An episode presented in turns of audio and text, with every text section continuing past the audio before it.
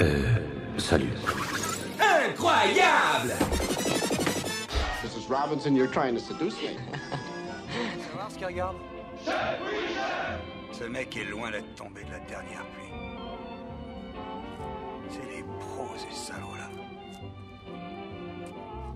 Vous savez ce qu'il regarde? Quoi?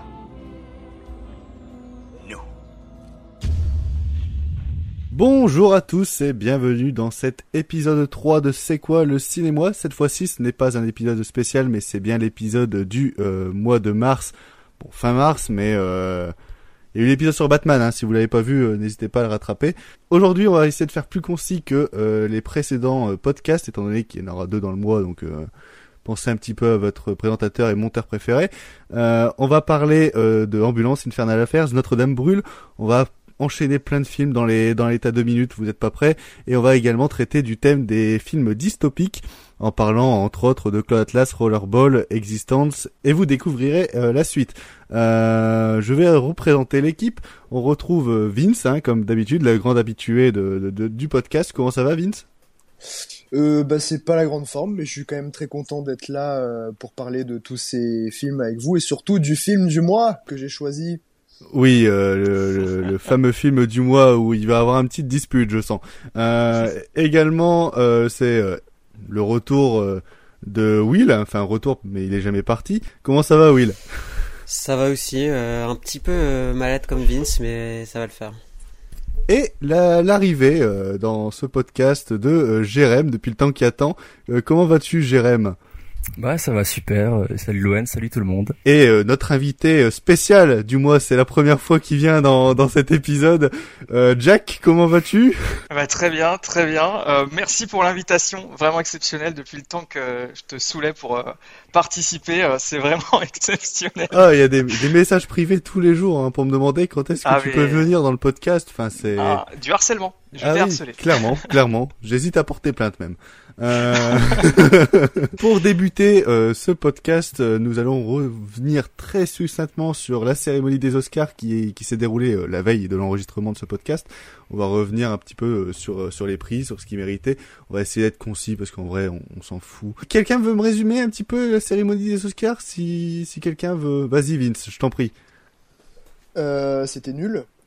voilà, merci. J'ai pas regardé la cérémonie, mais les, les prix euh, étaient globalement nuls à part euh, les récompenses techniques pour Dune et Drive My Car meilleur film étranger. euh, à part ça, pff, voilà, Bon. nul, zéro. Au revoir. Non, c'est vraiment une, une cérémonie euh, d'une extrême faiblesse euh, cette année. euh. Même Ouais. dans la sélection au départ, hein, ça se sentait. Jack, tu voulais dire un, un petit mot? Bah, juste qu'en fait, euh, avec les années, on a su euh, décoder l'algorithme des Oscars, si bien qu'on avait tous deviné les prix euh, qui allaient être remis trois semaines à l'avance. Donc, pas de surprise. Et du coup, globalement, de déception, hormis pour ce qu'a souligné Vince. globalement, bah, j'ai pas vu Coda, mais bon, ça me paraît pas être le plus fameux, surtout quand tu vois qu'à côté, il y des, y a quand même des sacrés noms.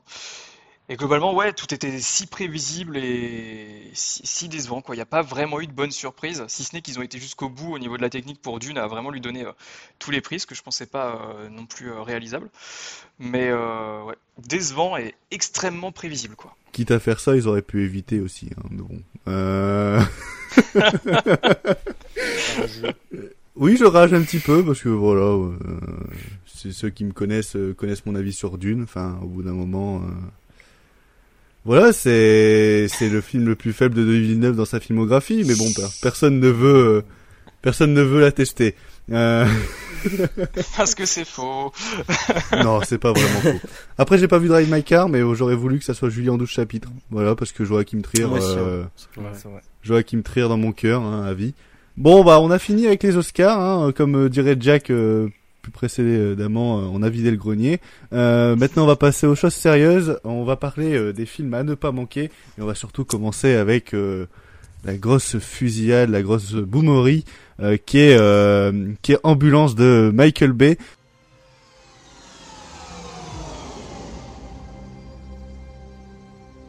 Un commencement est un moment d'une délicatesse extrême. À présent, mon château. Parle-moi un peu de ma personne. Vous êtes Boudéric. Boudéric, Boudéric. la pourrir au bureau avec ça. Ton esprit doit rester concentré sur ce qui se joue ici et maintenant. Mais Maître Yoda a dit que je devais être attentif au futur. Connard, tu te crois peut-être dans un film de Yakuza Ce futur est presque révolu. Mais il n'est pas perdu. Demain, tu me diras merci.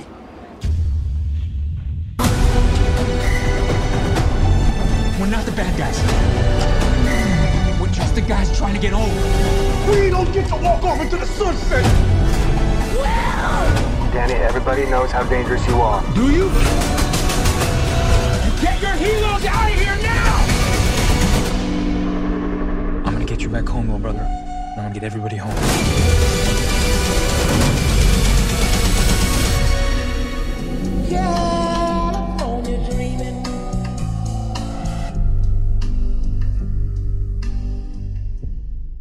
Film qui raconte l'histoire de euh, Will Sharp, euh, interprété par euh, Yahya Abdul Matin II, euh, un vétéran décoré qui fait appel à la seule personne indigne de confiance, son frère adoptif Danny, qui est joué par Jake Gyllenhaal, pour trouver euh, l'argent afin de couvrir les frais médicaux de sa femme.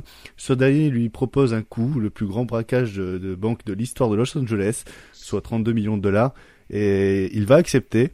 Euh, S'ensuit une course-poursuite effrénée à bord d'une ambulance euh, en compagnie euh, d'un flic qu'ils ont b- blessé en, en intro du film et de l'infirmière Aiza Gonzalez. Ambulance, qui veut commencer à dire son avis dessus? Vas-y Will, je t'en prie. Toi qui es un grand amoureux du cinéma de Michael Bay. Alors écoute, moi mon film préféré de Michael Bay, c'est putain, c'est euh, The Island justement. On en parle, euh, Loan en parlera juste après. Euh, j'ai grandi avec ces films euh, genre Pearl Harbor, Armageddon. Euh, J'aimais beaucoup l'attraction aussi à Disney Armageddon, ça me faisait beaucoup rire. Elle était cool celle-là. Qu'elle est fermée, ça me fait chier quoi. Euh, C'était très sympa, mais hum, j'en attendais absolument rien de Ambulance, surtout que bon, pour moi Michael Bay, son dernier film que j'ai vu, c'était Transformers 5. Autant dire que c'était euh, le traumatisme de trop. Oui. Mais euh, franchement, j'ai bien aimé hein, Ambulance. euh, alors déjà, il y a Jake Gyllenhaal qui est un acteur que j'aime beaucoup. Ça me faisait un petit peu peur au début parce que j'avais l'impression qu'il jouait euh, un petit peu un rôle assez cliché, un personnage assez lourd comme dans beaucoup de films de Michael Bay, avec quand même pas mal d'humour gras, une relation entre deux frères qui je trouve au début Honnêtement, ça me faisait un petit peu peur. Je me demandais où est-ce qu'il allait euh, amener son, film.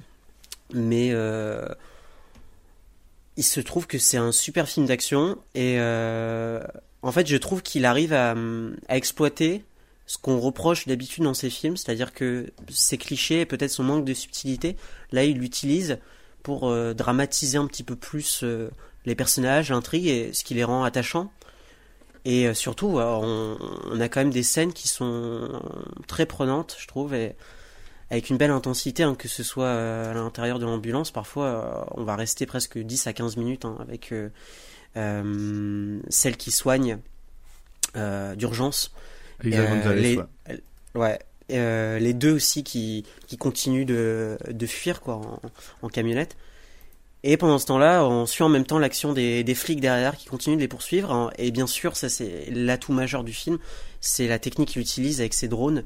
Michael Bay qui est absolument euh, incroyable. Je trouve que là, il, il, il utilise vraiment très bien euh, sa pyrotechnie et il l'utilise au service de, son intrigue, au service de, ce que ça raconte. Parce que parfois, mo- moi, le problème que j'ai avec Michael Bay, c'est que je trouve qu'il en fait des caisses, c'est-à-dire que il te montre qu'il sait utiliser sa, pyrotechnie euh, et puis qu'il sait utiliser euh, ses effets spéciaux, mais euh, parfois c'est vraiment beaucoup trop. Je pense à Transformers, tu vas des combats qui durent euh, 20 à 30 minutes et qui peuvent être raccourcis de, de facile euh, 10 à 15 minutes. Là, je trouve que c'est vraiment très bien, très bien construit, très bien rythmé. J'ai beaucoup aimé la fin aussi. C'est pas, c'est pas quelque chose de si classique que ça, je trouve. Et hum, non, vraiment, c'est un, très bon film d'action.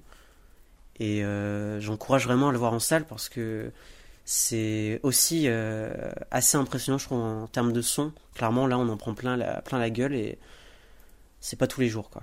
Donc, euh, un, bon film d'action et si vous avez pas envie de réfléchir, allez-y, hein, clairement. Vince, euh, je t'en prie, je te laisse la parole. Moi, en fait, je, je partais pas super optimiste parce que j'avais vraiment pas aimé du tout ces deux précédents films. Euh, et là, en fait, j'ai passé vraiment un super bon moment. Euh, faut dire que le le pitch du film, euh, moi, c'est quelque chose qui me qui me parle beaucoup dans le sens où il y a pas mal de productions du même genre que j'ai vraiment bien aimé et je trouve que c'est un, une histoire qui permet d'avoir des, ressorts dramatiques très efficaces. Donc généralement, quand c'est correctement fait, tu sais que tu vas passer un très bon moment. Donc voilà, cette gigantesque course, poursuite à travers Los Angeles euh, qui doit jamais s'arrêter et, euh, oui, il y a toutes sortes de rebondissements comme une, opération euh, hautement dangereuse pratiquée au sein même de cette ambulance en pleine course. Euh, c'est toujours très efficace, même si euh, c'est un petit peu dépensif, où tu te dis, oh, c'est peut-être un peu too much et tout, mais, mais n'empêche que dans le feu de l'action, ça marche très bien, il n'y a pas de temps mort, les personnages sont assez attachants, ils sont plutôt bien caractérisés et, et très bien interprétés. Euh, bon, Jake Gyllenhaal est, est, est top comme d'habitude. Yahya Abdul Matin, euh, euh, c'est un des acteurs les plus intéressants, je trouve, euh, de ces dernières années, qui commence un petit peu à émerger. Il m'avait bluffé dans la série Watchmen. Et, euh, Gonzalez, pour une fois, qui a pas le rôle d'une bombe atomique hyper objectifiée ou d'une femme fatale. Là, elle a un rôle, je trouve, hyper humain. Euh, et vraiment, je l'ai trouvé super. Ce qui est étonnant chez Michael Bay quand même, hein. euh, ouais, ce genre ouf, de rôle ouais, féminin. Ouais, on n'a pas vraiment l'habitude ouais, de on ça. pouvait hein. pas s'y attendre euh, de ça chez lui. Euh, et non, bah, j'ai passé un super moment. C'était très très efficace. Euh, sur la technique, c'est cool parce qu'il expérimente un peu donc avec ses drones, même si faudrait qu'il apprenne à laisser respirer un petit peu ses plans. Et aussi, bon, il y a, il y a deux trois pirouettes de drones, tu te demandes un petit peu à quoi ça sert. Mmh. Mais euh, mais quand il les utilise pour faire des des, des plans zénithaux ou des, des grands travelling circulaires parfois au ras du sol et tout, c'est assez impressionnant. Euh, voilà, donc c'est un très bon film et j'encourage tout le monde à aller le voir. Et je vais conclure du coup sur Ambulance que j'ai découvert euh, quelques heures avant avant euh, ce, cet enregistrement euh, que j'ai découvert dans une salle IMAX et je rétorquerai sur ce qu'a dit euh, Will mais si vous avez une salle IMAX près de chez vous euh, allez découvrir Ambulance en, en, IMAX parce que franchement en termes de son en termes de visuel c'est une des meilleures séances IMAX que j'ai fait depuis très longtemps parce que ça m'a vraiment mais claqué la face moi, je suis un, un assez fan de, du cinéma de Michael Bay. Un peu comme Vince, je n'aime pas euh, ces deux derniers, ces deux précédents films, genre Transformers 5 et, et Six Underground. C'est pour moi euh, inadmissible en termes de découpage, montage et tout ce que vous voulez. C'est ah, même techniquement, c'est indigent. Ouais, non, c'est il y a rien qui va. Hein. Il y a c'est c'est il y a des champs contre champs. Euh, on se demande euh, si Michael Bay avait fait du cinéma avant ça. Mais par contre, euh, oui, il a fait du cinéma avant ça. Il a fait des films qui sont, euh, pour moi, euh, des, des, très grands films d'action et de science-fiction comme euh, The Island, The Rock, je penserais à ça. Et même les, les trois premiers Transformers, même si j'aime pas le 2. Mais pas, pour moi, Transformers 3, c'est vraiment une orgie de d'action, surtout dans son, dans son dernier tiers. et pour moi, Ambulance, je l'ai vécu un peu comme cette orgie d'action du, du, du, dernier tiers de, de Transformers, mais allongé sur, sur plus de deux heures de film. Euh, tant il, il, arrive à maîtriser cette tension et à toujours rajouter des éléments pour qu'on soit de plus en plus investi dans, dans ces personnages qui sont pas des personnages si manichéens. Euh, je pense notamment à Jack Gyllenhaal qui euh, qui est à la, à fois compréhensible dans ses émotions, dans son comportement, mais qui a d'autre côté euh, est un vrai con euh, et un peu un psychopathe aussi par moment. Et on voit qu'il s'éclate aussi dans le rôle parce que euh, ouais, ça se voit qu'il s'amuse. Ouais, il, il, se dit il y, a, y, a Michael Bay, il est aussi fou que moi, bah allons-y, hein, on, on, y va.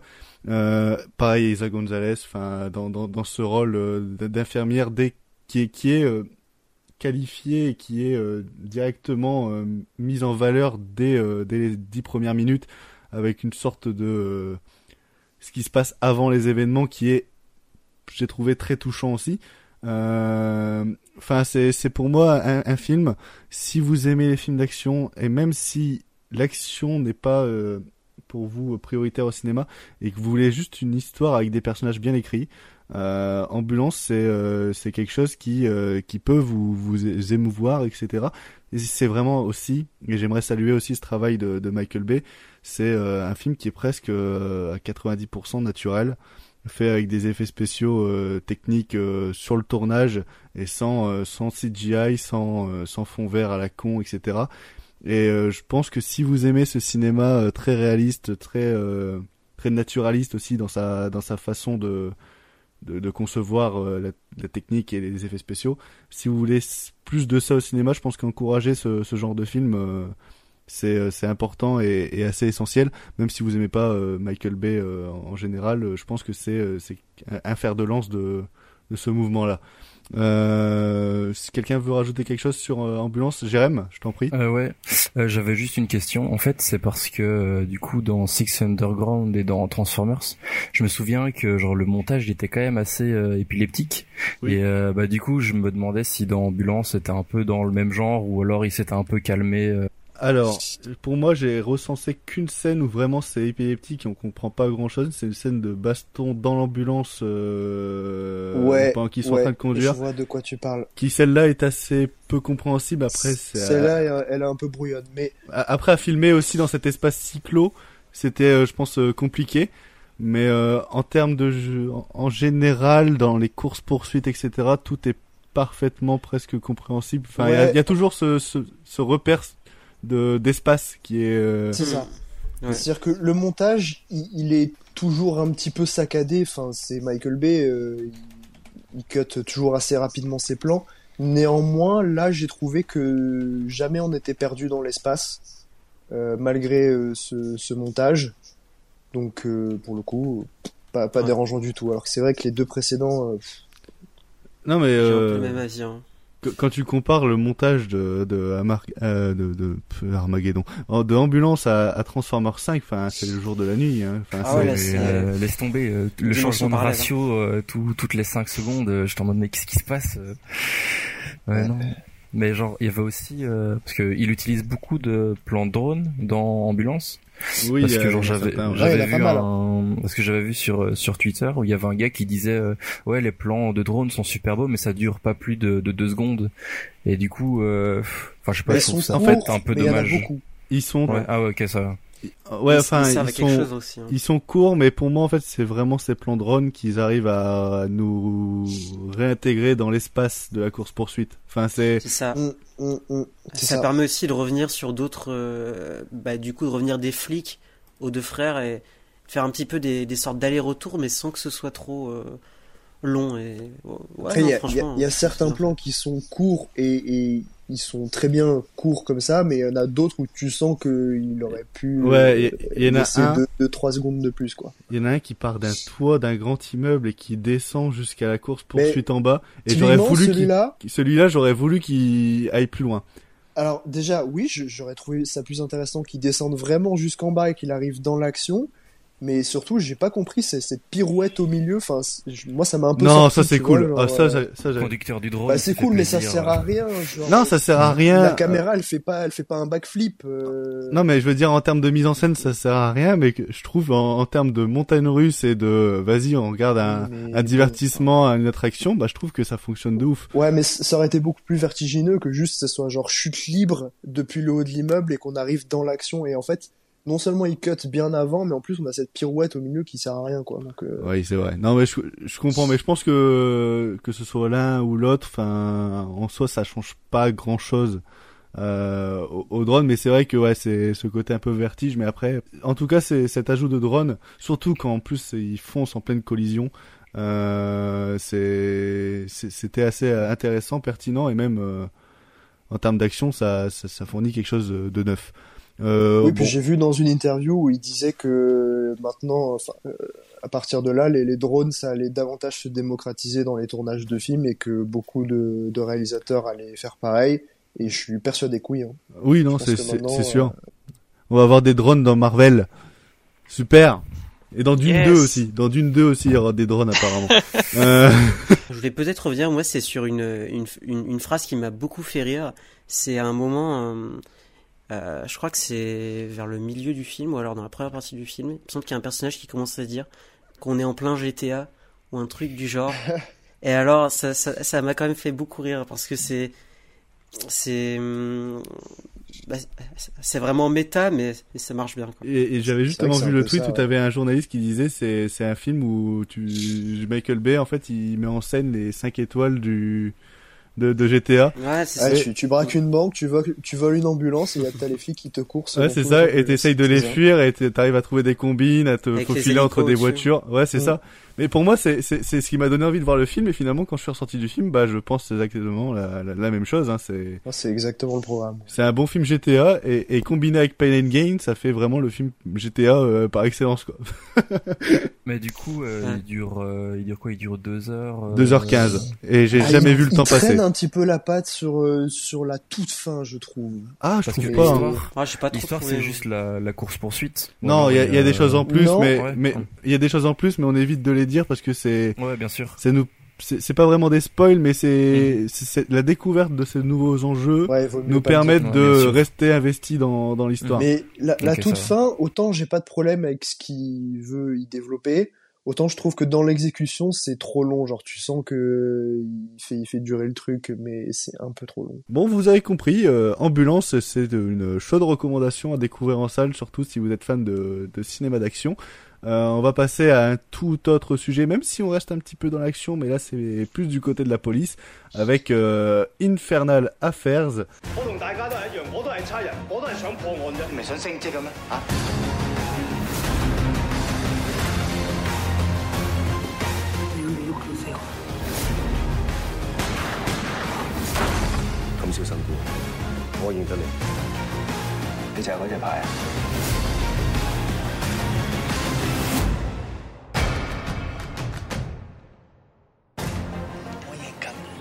Ah une ressortie euh, Joker's Film, euh, film de Alan Mack et Andrew Lowe. On va euh, traiter le premier, on va plus parler du premier film, on va traiter très succinctement les, deux et troisième films qui sont aussi dans cette ressortie. C'est, une histoire qui se passe à Hong Kong où la police locale et une triade se livrent une lutte impitoyable pour défendre ses intérêts. Sam, joué par Eric Tsang, le parrain de la mafia, décide d'infiltrer Lao euh, Andy Lau dans la police où il gravit euh, rapidement les échelons. Dans le même temps, le commissaire Wong, joué par An- Anthony Wong, euh, envoie son meilleur élément, Shan, joué par Tony Long, comme top dans la, dans la mafia. Le jour où la police et la mafia se rendent compte qu'une top est infiltrée dans chacun des camps, une course contre la montre, contre la montre s'engage.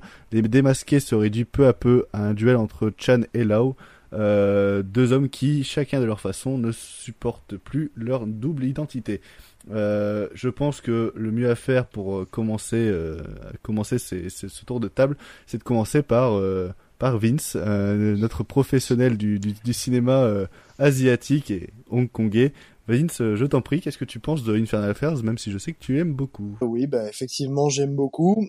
C'est un film culte euh, du du polar hongkongais et du, sous-genre de, du flic infiltré, euh, qui a eu tellement de succès que il y a eu un remake américain réalisé ni plus ni moins par Martin Scorsese qui s'appelle Les Infiltrés, peut-être que vous l'avez vu. Euh, et personnellement, j'ai pas vraiment de préférence entre l'un ou l'autre. Je trouve que les deux ont vraiment des qualités propres euh, à, leur cinéma. Euh, c'est vraiment une manière de faire différente, je trouve. Euh, et moi, j'aime beaucoup en fait dans Infernal Affairs ce côté un petit peu opératique dans la dans la réalisation et cet aspect un petit peu comment dire porté sur le, tout ce qui est le destin euh, sur le destin des personnages est-ce que et sur leur sur leurs propres conditions parce que finalement ils ne savent plus réellement qui ils sont depuis le temps qu'ils sont infiltrés il me semble que ça fait 9 ans quelque chose comme ça.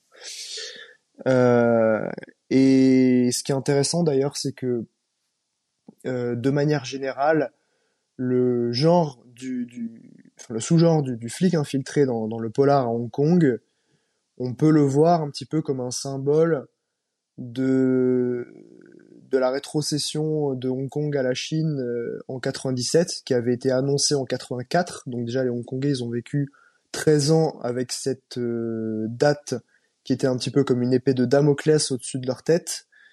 Et, euh, et, et, où en fait du coup le, le flic infiltré représenterait euh, ben, ces deux peuples très similaires, parce que c'est deux peuples chinois, mais qui, qui vont se, se manger l'un l'autre de, de l'intérieur, quoi. Cette espèce de, de, de, schizophrénie, de dualité entre ces, ces deux peuples.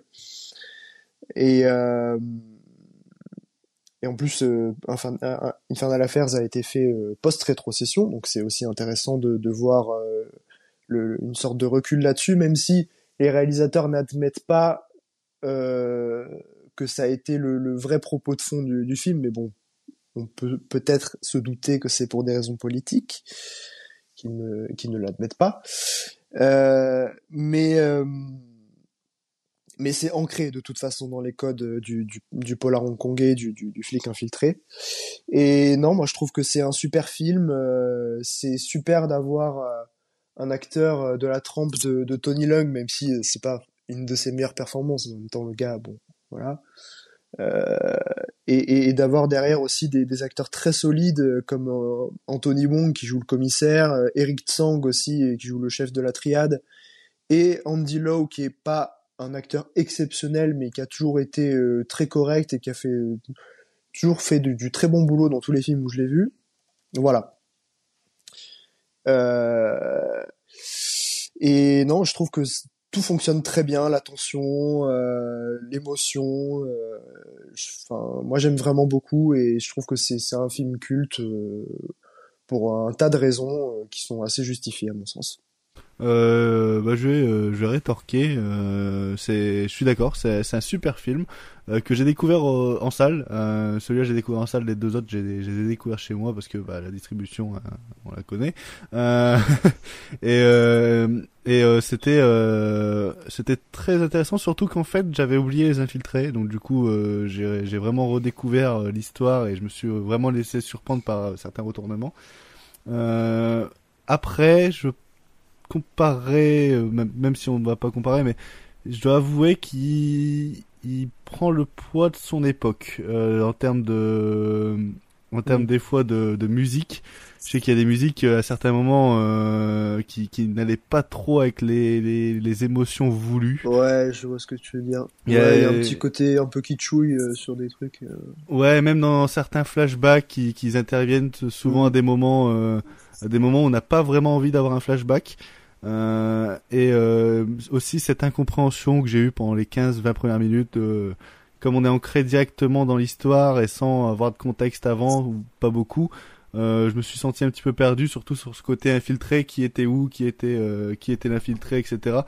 C'était assez compliqué de me mettre dedans. Une fois qu'on a des, réussi à déjouer certains certains codes ou savoir qui est quel qui est qui dans les personnages, etc. Ça va beaucoup mieux, mais c'est vrai qu'on nous présente beaucoup de personnages en, en, dans les dix premières minutes, ce qui fait que mmh, on mmh, est mmh, euh, on est un petit peu paumé, mais après on arrive à mettre ça bout à bout. C'est vrai que c'est c'est un kiff de, de tension et, et, des fois de mise en scène parce qu'il y a des il y a vraiment des plans et et des, euh, des, astuces, ouais. et des astuces de montage qui sont euh, qui sont très intéressantes surtout pour euh, pour devancer certains certains retournements euh, on va parler du 2 et du 3 euh, juste après euh, pour faire un petit un petit tour de table. J'ai quelques petits soucis avec les quelques petits soucis avec les suites. Euh, Jack, il me semble que tu l'as vu aussi hein, ce Infernal Affairs, peut-être pas récemment, mais récemment bon il y a y a, y a une paire de mois, mais j'ai pas eu la chance de le voir au cinéma, mais en tout cas ce que je vais faire chaudement c'est le recommander s'il passe près de chez vous, s'il passe encore, n'hésitez pas. C'est c'est un très très très grand film. Euh, chinois, mais pas seulement. On l'a dit, c'est un très très grand, euh, un très très grand polar. Ce qui moi m'a le plus passionné, c'est certainement euh, le, traitement, on va dire schizophrénique en fait, autour des personnages qui, perdent leur identité et qui flippent du coup de, de, la perdre, de plus mettre le doigt sur sur ce qu'ils sont. T'as ça tout le long du film. C'est très très bien géré et de manière globale, le film est extrêmement efficace, extrêmement précis. je recommanderais également les, les infiltrés pour toucher deux mots du coup sur le sur le Scorsese. Euh, les infiltrés est un petit peu plus euh, un petit peu plus ample. Il, a plus ce côté euh, fresque dans la longueur, du coup, qui est peut-être plus propre au cinéma américain, mais du coup euh, un petit peu plus voilà large, si je puis dire. Ah, il fait bien Le... 45 minutes de plus. Hein. C'est ça. Inf ça. Infernal Averse, il va beaucoup plus à l'essentiel, mais ça veut pas dire pour autant qu'il qu bâcle ce qu'il met en scène. Au contraire, il est d'une efficacité imparable. pour moi, c'est vraiment un, un classique euh, qu'il faut qu'il faut évidemment qu'il faut évidemment rattraper si ce n'est pas fait. J'ai pas encore vu les suites, mais euh, il me tarde de les de les découvrir, même si je sais qu'elles n'ont pas euh, aussi bonne euh, réputation. Euh, Louane viendra compléter ce que je dis, oui. parce que du coup j'ai même si je doute pas de leur qualité. On verra ce que ça donne, mais dans tous les cas, sur le premier, je peux que vous le recommander très très très chaudement. C'est euh, c'est un excellent film. Euh, Will, je t'en prie, hein, sur Infernal Affairs. Euh, Infernal Affairs, c'est le premier film hongkongais que j'ai vu et j'étais assez jeune. Je l'ai revu après en, DVD quand je l'ai quand je l'avais acheté. Euh, D'ailleurs, c'est parmi peut-être les premiers DVD que j'ai acheté. Et euh, c'est un film euh, dont je me souviens et, justement, bah, comme tu disais, Luan, parce que on nous présente énormément de personnages en, début de film et et et de ce fait, tu vois, c'est pas forcément évident de, se repérer et de comprendre tous les nœuds de, l'intrigue. C'est pour ça que quand je l'avais revu, justement, je l'avais beaucoup plus apprécié parce que je comprenais euh, plus les relations entre les personnages, euh, les enjeux aussi hein, des, de Tony Lung, du personnage de Tony Lung, euh, les, enjeux avec l'autre aussi. Et, et moi, ce que j'aime bien, c'est euh, la différence aussi qu'il y a forcément avec euh, les infiltrés, on en a parlé, parce que là où les infiltrés, je trouve que c'est beaucoup plus graphique en termes de, violence. C'est quand même extrêmement violent et euh, c'est un peu plus long aussi. Je trouve que dans Infernal Affairs, la relation entre les deux personnages, et notamment la performance de Tony Lung, elle me touche un peu plus. Je trouve que les personnages sont peut-être plus, plus, plus nuancés. Tandis que vraiment dans, dans la version de Scorsese, c'est quelque chose de très euh, implacable, très brut. Euh, il n'y a clairement pas, euh, pas, pas d'issue possible. Alors dans ce film-là non plus, hein, dans, dans l'original non plus. Mais, mais voilà, je trouve que les personnages sont peut-être plus, plus attachants, plus, plus humains au, final. Donc ça c'est quelque chose que j'aime beaucoup dans, dans Infernal Affairs. après voilà, je dirais que j'aime bien la mise en scène aussi je, je, me rappelle aussi que bah, que les différents nœuds de l'intrigue, ouais, ils étaient très bien reliés. On comprend assez rapidement euh, tout ce qui s'y trame, mais en même temps, il y a quelques mystères qui nous échappent. Euh, il, y a, quand même un, beau travail sur le suspense, hein, sur tout le film. Donc euh, voilà, c'est un, très bon film ouais, de, de polar. Ce serait plutôt un polar. C'est pas vraiment un film d'action. Hein. Je pense pas qu'on puisse dire que ce soit un film d'action. C'est un très bon polar et bah pour le coup, moi j'ai apprécié le, deuxième film et j'ai un peu moins aimé le troisième. Mais on va y, revenir. On, y revient, mais très très succinctement. Je, vais commencer. Moi, quand j'ai fini Infernal Affairs, je me, que j'avais vu avec un pote, on s'est justement demandé qu'est-ce qu'ils allaient raconter dans la suite. On s'est fait notre notre propre histoire dans la voiture en rentrant. Et, euh, et quel fut mon étonnement quand, euh, quand cette suite est, est finalement un préquel.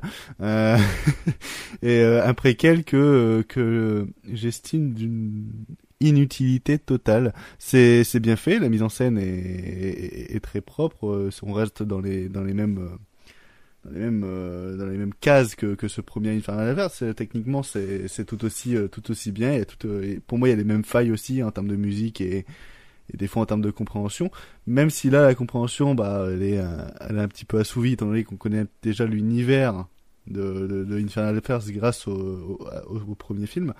Mais euh, c'est vrai que de ce qui est raconté dans dans ce Infernal Affairs 2 qui est en fait finalement le Infernal Affairs 0, Euh, et euh, bah, euh, c'est pour moi c'est pas intéressant, c'est pas c'est pas important à raconter non plus. Et, euh, et comme on connaît déjà la finalité, euh, la finalité étant donné que bah, comme c'est un préquel, on a on a déjà la suite de, des aventures des personnages qu'on va voir dans, dans, ce deuxième film. Bah tout ce qui, tout le suspense, tous les tous les enjeux dramatiques, etc. qui essayent de poser, bah finalement comme on connaît déjà ce qu'ils sont devenus après, bah euh, l'attachement émotionnel se, pour moi ne se fait plus. Euh, donc euh, ce, ce Infernal Affairs 2 m'a pas intéressé, je suis resté assez euh, assez pantois devant je dois, bien l'avouer. Euh, et je pensais me retrouver du coup un préquel du préquel dans Infernal Affairs 3 et finalement j'ai eu une suite d'Infernal Affairs euh, premier. Donc euh, et ce qui m'a beaucoup plus plu du coup étant donné que je retrouvais les personnages que j'avais appréciés dans Infernal Affairs et aussi que je connaissais pas euh, leur finalité donc du coup bah j'étais euh, beaucoup plus attaché etc. Même si là techniquement le film a, a, beaucoup plus de faiblesses que, que les deux premiers, mais j'ai trouvé que comme l'histoire m'intéressait plus et que l'avenir de ces personnages m'intéressait plus aussi, euh, le moment fut, euh, fut plus agréable, on va dire. Euh, maintenant, je vais laisser Vince me défoncer. Hein, il a la chance de parler après moi. Vas-y, je te prie, Vince. Bah écoute, je vais surtout rebondir sur ta phrase où tu dis que le 2 est une inutilité totale. Oui, bah oui. Je suis pas du tout d'accord parce que justement, je trouve que tous les personnages qu'on revoit, enfin qu'on voit plutôt dans, dans le premier et qu'on revoit dans le deuxième, du coup, mais ce qui se passe avant, ils prennent davantage d'épaisseur et on comprend mieux euh, leurs actions dans le premier. Même euh, si c'est des fois sur des personnages très secondaires, on comprend un peu mieux pourquoi ils agissent comme ça. Et ouais, je trouve que vraiment tout prend plus d'épaisseur et même le contexte, parce que du coup le, deuxième, comme il se passe des années avant le premier, on, approche petit à petit aussi de la rétrocession de Hong Kong et ça se termine d'ailleurs sur la rétrocession. Euh, et, euh, et, je trouve qu'il y a aussi un, côté très intéressant là-dessus. En fait, je pense que le film aurait été beaucoup plus intéressant à découvrir s'il serait apparu avant le premier, quoi. Mais euh, pour moi, euh, le, premier aurait dû être le deuxième, et là, pour moi, il y aurait eu quelque chose de peu plus important. Pas vraiment, parce que tu, parlais de comme on connaît le, futur de certains personnages, il euh, n'y a pas de tension dramatique. Bah, c'est pas tellement vrai parce que il y a quand même de la tension dramatique sur les personnages qui gravitent autour d'eux. On se demande ce qui va se passer et comment ça va affecter justement les personnages qu'on connaît. Et même si on connaît leur sort, on sait très bien qu'ils vont pas mourir parce qu'on les, on les voit des années plus tard. Mais c'est pas l'enjeu, il, se trouve pas là l'enjeu. En fait, c'est comment tout ce qui se passe va les impacter émotionnellement et psychologiquement. Et c'est ça que je trouve assez passionnant. Mais justement, psychologiquement, on les connaît dans le dans le premier. Enfin, on n'a pas. Pour moi, en fait, il y a pas non, besoin de raconter tu, tu pourquoi ils sont devenus pas, comme non, ça. Tu, c'est pas vrai. Tu t'imagines pas tout tout ce qui a pu se passer entre le commissaire et, et le chef des triades, par exemple. Non, mais ouais, mais quand, quand tu regardes le, le, le premier film, ça t'intéresse pas ce qui s'est passé avant. Tu les connais comme ils sont. Euh... En fait, mais en... ça t'intéresse pas parce que tu n'y penses pas, tu le soupçonnes pas. Bah oui, Alors mais après, après est-ce qu'on en avait besoin en tant que tel dans le premier? Non. Euh, mais c'est pour ça, le premier, il est très efficace et il se suffit à lui-même. Mais le deuxième, donc le préquel, c'est une plus-value qui est quand même non négligeable en fait. Tout prend de l'épaisseur. Ouais, et non. là où ouais. le troisième, je trouve, je comprends ce que tu dis quand tu dis ouais l'histoire m'intéresse plus parce que je revois des personnages que j'aime, y compris Tony Leung. Tony Leung, c'est mon acteur préféré. Oui, Un je peu sais, je suis merci. content de, de de le revoir Tony Leung, mais il sert à rien dans les faits. Dans, non, il sert, il sert à rien dans le 3, ça je suis d'accord. Son, son, son, personnage ne prend aucune plus-value. Et, ça, et, et c'est plus. En, en, euh, Andilo m'intéresse plus, tu vois, dans le, dans le 3. Mais, mais le problème, c'est que Andilo, il y aurait eu des choses intéressantes à traiter dans le 3, sur les retombées psychologiques euh, après. Mais pareil, c'est traité de manière très laborieuse. Et je trouve que euh, les, avec les différents flashbacks, parce que le troisième, il se passe quelques semaines avant le 1 et quelques semaines après le 1. Oui. Et, et on a constamment des, des, des, du ping-pong entre le passé et le, et le futur. Et je trouve que ça se répond pas toujours très bien. Ça prend sens dans le final, où je trouve dans la dernière demi-heure, dernière 20 minutes, c'est très bien. Hmm. Mais avant ça, ça se mélange de manière assez aléatoire et assez, euh, vaine en fait. C'est assez inutile, je trouve. Bah, moi, je suis vraiment de, de l'avis de Vince. hein. Je suis même complètement d'accord avec ce qu'il a dit, surtout par rapport au deuxième. Et euh, je- personnellement, ce qui m'a le plus euh, plu dans le film, c'est la performance euh, de, de Anthony Wang que je trouve Ah oui. toujours super. C'est un acteur formidable. Et, et pour le coup, ouais, bah moi je trouve que le personnage il est, il est assez touchant et euh, il y a quand même un passage en plein milieu du film où le personnage se remet en question. Après, euh, voilà, c'est quelque chose que je pense on a vu beaucoup dans d'autres films hongkongais. Moi, ça m'a rappelé euh, pas mal euh, les, les films de Johnny To, peut-être euh, pour l'aspect un peu psychologique des personnages, aussi l'ambiance, hein, de, parce qu'il y a quand même beaucoup de scènes qui se passent de nuit, je trouve. Euh, si j'avais quand même un, un reproche, moi, euh, envers le deuxième, c'est peut-être la deuxième partie du film. Je sais pas, ça, ça me captive un peu moins, ça m'intéresse moins. Euh, après, voilà, la fin, je la trouve très efficace. euh, ça, se finit assez, de manière assez, assez pessimiste. C'est, plutôt bien. Sinon, le troisième, euh, ouais, j'en suis vraiment pas un grand fan non plus. Et les flashbacks, euh, revenir en présent, ça m'a un peu gonflé, je dois bien le, reconnaître. Même si, voilà, il y a, y a des bons acteurs. hein. Ça fait plaisir de revoir Tony Leung. Euh, Andy Lo, il joue très très bien. Mais voilà, les, apparitions de Tony Leung, je les trouve pas toujours très utiles. Euh, concrètement, je trouve pas non plus que ça apporte grand chose à l'histoire, justement. En comparaison du, du deuxième, je trouve que l'histoire est pas très, pas très intéressante. Et c'est dommage parce que pourtant, il y a quand même des belles, des belles idées hein, sur, euh, sur le fond, mais je trouve que c'est juste mal, mal agencé en fait. C'est mal agencé et on a un peu l'impression d'être perdu et de passer du, coq à l'âne en fait. Je trouve, euh, c'est le cas de le dire dans, ouais, dans le troisième film, mais ça reste sympathique. hein. Dans, l'ensemble, c'est pas, c'est pas mauvais du tout. C'est juste euh, dispensable. Sinon, euh, j'aimerais juste conclure peut-être vite fait sur la, restauration. J'ai pu revoir les trois en 4K au cinéma et euh, je dois dire que j'étais surtout impressionné par la qualité des restaurations du 2 et du 3 euh, que j'ai trouvé vraiment beaucoup plus belle que, que le premier. Je sais pas si c'est parce que Je dois avouer vraiment, que- de base les copies étaient pourries, mais euh, Je dois, je dois avouer que le premier, moi, je, je le découvrais et je dois dans, dans le cinéma, même si c'était à la restauration 4K, bah, ça m'a pas impressionné en termes de restauration. Je me suis dit pour un film de est- elle- 2002, elle euh, est propre, mais ah, c'était clean, mais euh, ça aurait été une copie euh, d'époque, tu vois, j'aurais pas peut-être pas vu la différence. Je pense. euh, Ouais, elle- est un peu plus affinée sur les détails, mais genre, par exemple, au niveau de l'étalonnage et tout, il n'y a pas un gros, enfin, il y a pas de gros changements qui, Mm. font- qui te font redécouvrir le film visuellement. Alors que sur le 2 et le 3, ouais, j'avais pas vraiment ce souvenir euh, là. Et, c'est cool parce qu'en plus, le 2 et le 3, si je me trompe pas, ils sont pas du tout sortis au cinéma en France.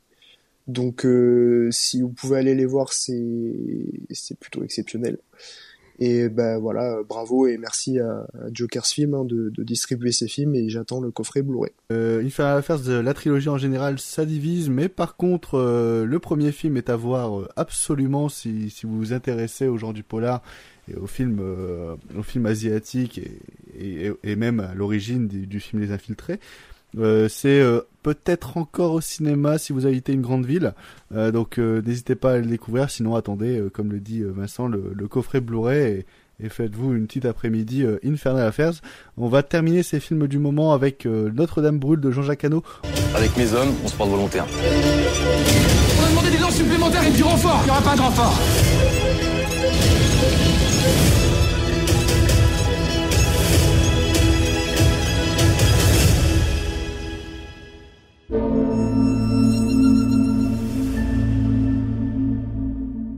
Va essayer de faire euh, rapide quand même sur euh, sur ce film qui est euh, qui est le, long métrage qui reconstitue heure par heure l'invraisemblable réalité des événements du 15 avril 2019 lorsque la cathédrale Notre-Dame subissait le plus important sinistre de son histoire et comment des femmes et des hommes vont leur vont mettre leur vie en, péril dans un sauvetage rocambolesque et héroïque. Je, je vais commencer parce que je pense que je suis celui qui a le plus aimé le, le, le, le, le- le film. Euh, Notre-Dame brûle, je m'y attendais pas. Je, au contraire, j'y allais à, à reculons. C'était même un, un, sujet avec euh, notamment euh, certaines personnes de, autour de cette table euh, de moquerie euh, incessante pendant des mois depuis que la bande-annonce avait sorti. Euh, je pensais que ça allait être un film, moi personnellement, très cato, prout prout. J'ai mal jugé Jean-Jacques Hano. Ça allait un petit peu par moment. Ça allait un petit peu par moment, mais je pensais que ça allait être la totalité du film. Enfin, c'est c'est ce que la bande-annonce laissait pressentir. Et, euh, et finalement, c'était euh, sous-estimer le, le, talent de Jean-Jacques Hano, qui a euh, surtout, et c'est le talent qui a presque toujours réussi à, à, développer dans sa filmographie, pour filmer de vastes espaces, le danger et les éléments naturels, comme ici le feu. Je trouve que toutes les scènes de, de feu, de déconstruction, de, de, bah, toutes les scènes catastrophes, tout ce qui fait de ce film un, film catastrophe hyper impressionnante. Enfin, il y a toute une scène où il y a le, toit qui s'effondre et les chaises qui, qui, volent un peu de partout, etc. qui, qui moi m'a laissé sur le cul. Il y a, il y a des images qui, euh, qui, qui, me sont restées. J'aime bien aussi tout le contraste, même si on, on est encore dans le cateau, euh, tout ce contraste, le feu avec les gargouilles qui, qui regardent, enfin ce, ce genre de montage très euh, très euh, très simple, très facile en plus. Hein mais qui euh, qui dans cet univers, dans ce dans ce film et avec cette putain de musique, par contre la musique du film j'ai trouvé vraiment formidable, bah, ça collait bien et ça créait une sorte d'univers. Il y a ce côté un peu docu-fiction par moment qui euh, justement ces passages-là pour moi s'effacent et effacent ce côté documentaire. Oula, il y a, y a une catastrophe chez moi. tout ce côté euh, documentaire et tout ça s'efface par rapport à, à, à cette mise de, de, de Hano. Après, le film est clairement pas parfait. Hein. Il, y a, y a plein de faiblesses, notamment l'écriture et notamment des dialogues qui est, euh, qui, est, qui, est, les dialogues. Enfin, au bout d'un moment, euh, j'en ai eu un petit peu ras le cul. Il y a tout ce truc avec la femme, avec son chat. Enfin, une scène c'est drôle et après le reste c'est c'est c'est c'est un peu naze. Euh, mais euh, si si on enlève le scénario, si on enlève l'écriture et que vous voulez voir un, bon film catastrophe français qui en met un peu plein la gueule par moment. Je trouve que euh, Jean-Jacques Hano s'est bien démerdé et qui a réussi à faire de Notre-Dame brûle quelque chose qui est euh, inattendu par moment et plutôt séduisant par instant. Euh, même si on aurait préféré que le film dure 1h20, 1h30 et filme plus les flammes que, que les gens qui, qui les éteignent. Euh, sur... Voilà. Donc Anne Hidalgo. dont Anne Hidalgo, oui, effectivement. Et Emmanuel Macron aussi. Quelqu'un veut s'exprimer dessus et commencer à dire de tout et son contraire? Je t'en prie, euh, Vince. Euh, Vince, euh, oui, ouais. je sais pas. Vas-y, Vince. Euh... de toute façon, je vais te rejoindre. Ouais, bah écoute. Euh... Les deux, ils sont cul oui. et chemise, hein, ils s'entendent bien, de toute façon. C'est. Effectivement, comme tu l'as dit, Jean-Jacques Hano, c'est quand même un réalisateur de talent, donc euh, euh, la partie film catastrophe du film, elle est plutôt assez réussie, surtout que comme on connaît pas euh, les détails euh, vraiment de, de, de, cette opération de sauvetage de, de la cathédrale, ben euh, il, il, arrive à maintenir le suspense sur comment ils ont fait. Maintenant tout le reste, euh, c'est quand même assez laborieux. Enfin, l'écriture vraiment c'est c'est c'est d'un ridicule parfois, mais je, je je comprends pas en fait. Euh, moi, le, le, truc qui m'a le plus saoulé, c'est toute la partie avec le, le, le régisseur de la cathédrale avec son venir, avec son Vélil euh, ouais, son... qui, qui, doit qui doit venir euh, en, en express de Versailles jusqu'à la jusqu'à la cathédrale et évidemment il loupe le RER il essaye de prendre un Vélib il y en a deux qui marchent pas machin truc. Bon alors je, je veux bien croire que ce sont des péripéties réelles c'est tout à fait possible en connaissant euh, les transports en commun de Paris. Quand bien même la façon de l'écrire et de le mettre en scène, je suis désolé, mais on est limite dans du De Funès en fait là. Tu... Et je comprends pas le ton du Ah truc. bah il y a du Buster Keaton hein, par moment. Euh... Ah mais moi je comprends pas. Le... ah, mais moi je comprends pas, c'est l'intérêt de la scène en fait. C'est juste pourquoi est-ce que c'est d'une importance cruciale. Mais surtout que... Ah, oui, d'accord, c'est important, mais même dans la volonté de réalisme, de retranscrire ce qui s'est vraiment passé, du fait de pourquoi il arrive aussi en retard, en fait, tu peux le filmer et l'écrire autrement pour le dramatiser un peu plus plutôt que de le tourner à ce point en ridicule. Dire, tu aurais quand même compris derrière la critique de, des transports en commun de Paris, qui est réelle, et, mm. et ça aurait pas ridiculisé le truc, parce que là, vraiment, il aurait, il aurait dit de la bouche de Annie Delgo, ça aurait été plus drôle.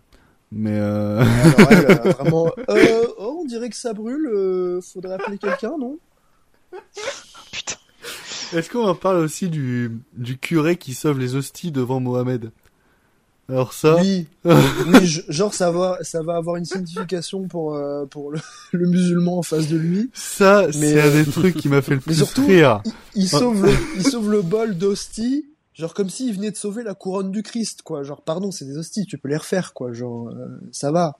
Ah, mais tout était exagéré dans le film. hein. C'est- Bah, c'est- tout ce qui est, c'est- c'est- autour de la c'est religion, possible. c'est exagéré pour moi. Vraiment, tout ce qui est autour le de la truc sur la religion. couronne du Christ, pourquoi pas? Ça, c'est une vraie relique hyper importante. Oui, non, ça je comprends. Mais Mais le curé, hosties- le curé qui sauve les hosties devant Mohamed et euh, le, le, le genre de le curé vraiment haut placé qui fait sa prière à côté du camion de pompiers. Alors ça, c'était Ah, lui, il était ridicule. pour moi c'était goldé ça. Ça c'était. euh, Par contre, ce que je trouve vraiment un peu désolant, c'est euh, des fois il y a des il y a, il y a- y a un casting quand même de d'acteurs comme euh, je pense à Pierre Lotin qu'on connaît majoritairement Mhm. pour Tu dit mais qui joue dans des films beaucoup plus indépendants et qui s'est avéré être un bon acteur euh, en jouant dans, dans, dans ça. Il y a même des VF de voix, genre ce- celle de George Clooney. Enfin, il y a, y, a, y a des acteurs qui, euh, qui sont dedans. Et euh, ces acteurs les plus connus, on les voit beaucoup moins que euh, ceux qui font office de figurants dans un coin.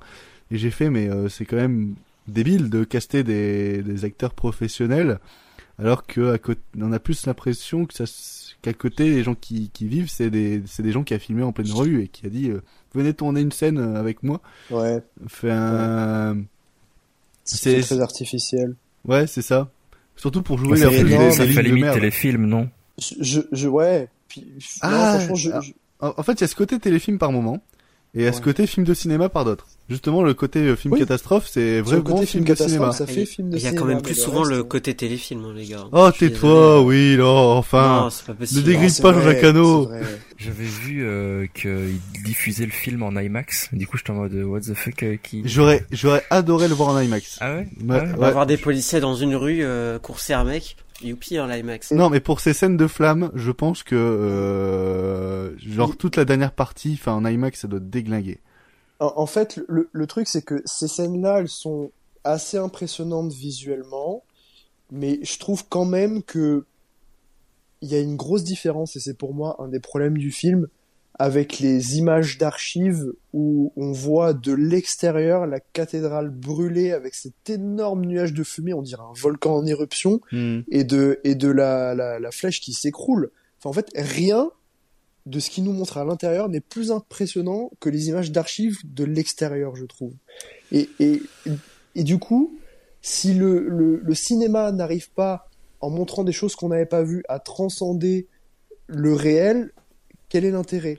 Est-ce que, moi- que le film est trop tôt? Mais c'est ça que j'allais dire. Je, pense que, j'ai pas compris en fait dès l'annonce ouais. du projet. Ouais, c'est vrai qu'il La, cathédrale a cramé. faire. La cathédrale a cramé en 2019. Ils ils l'ont annoncé quoi en 2020 le truc?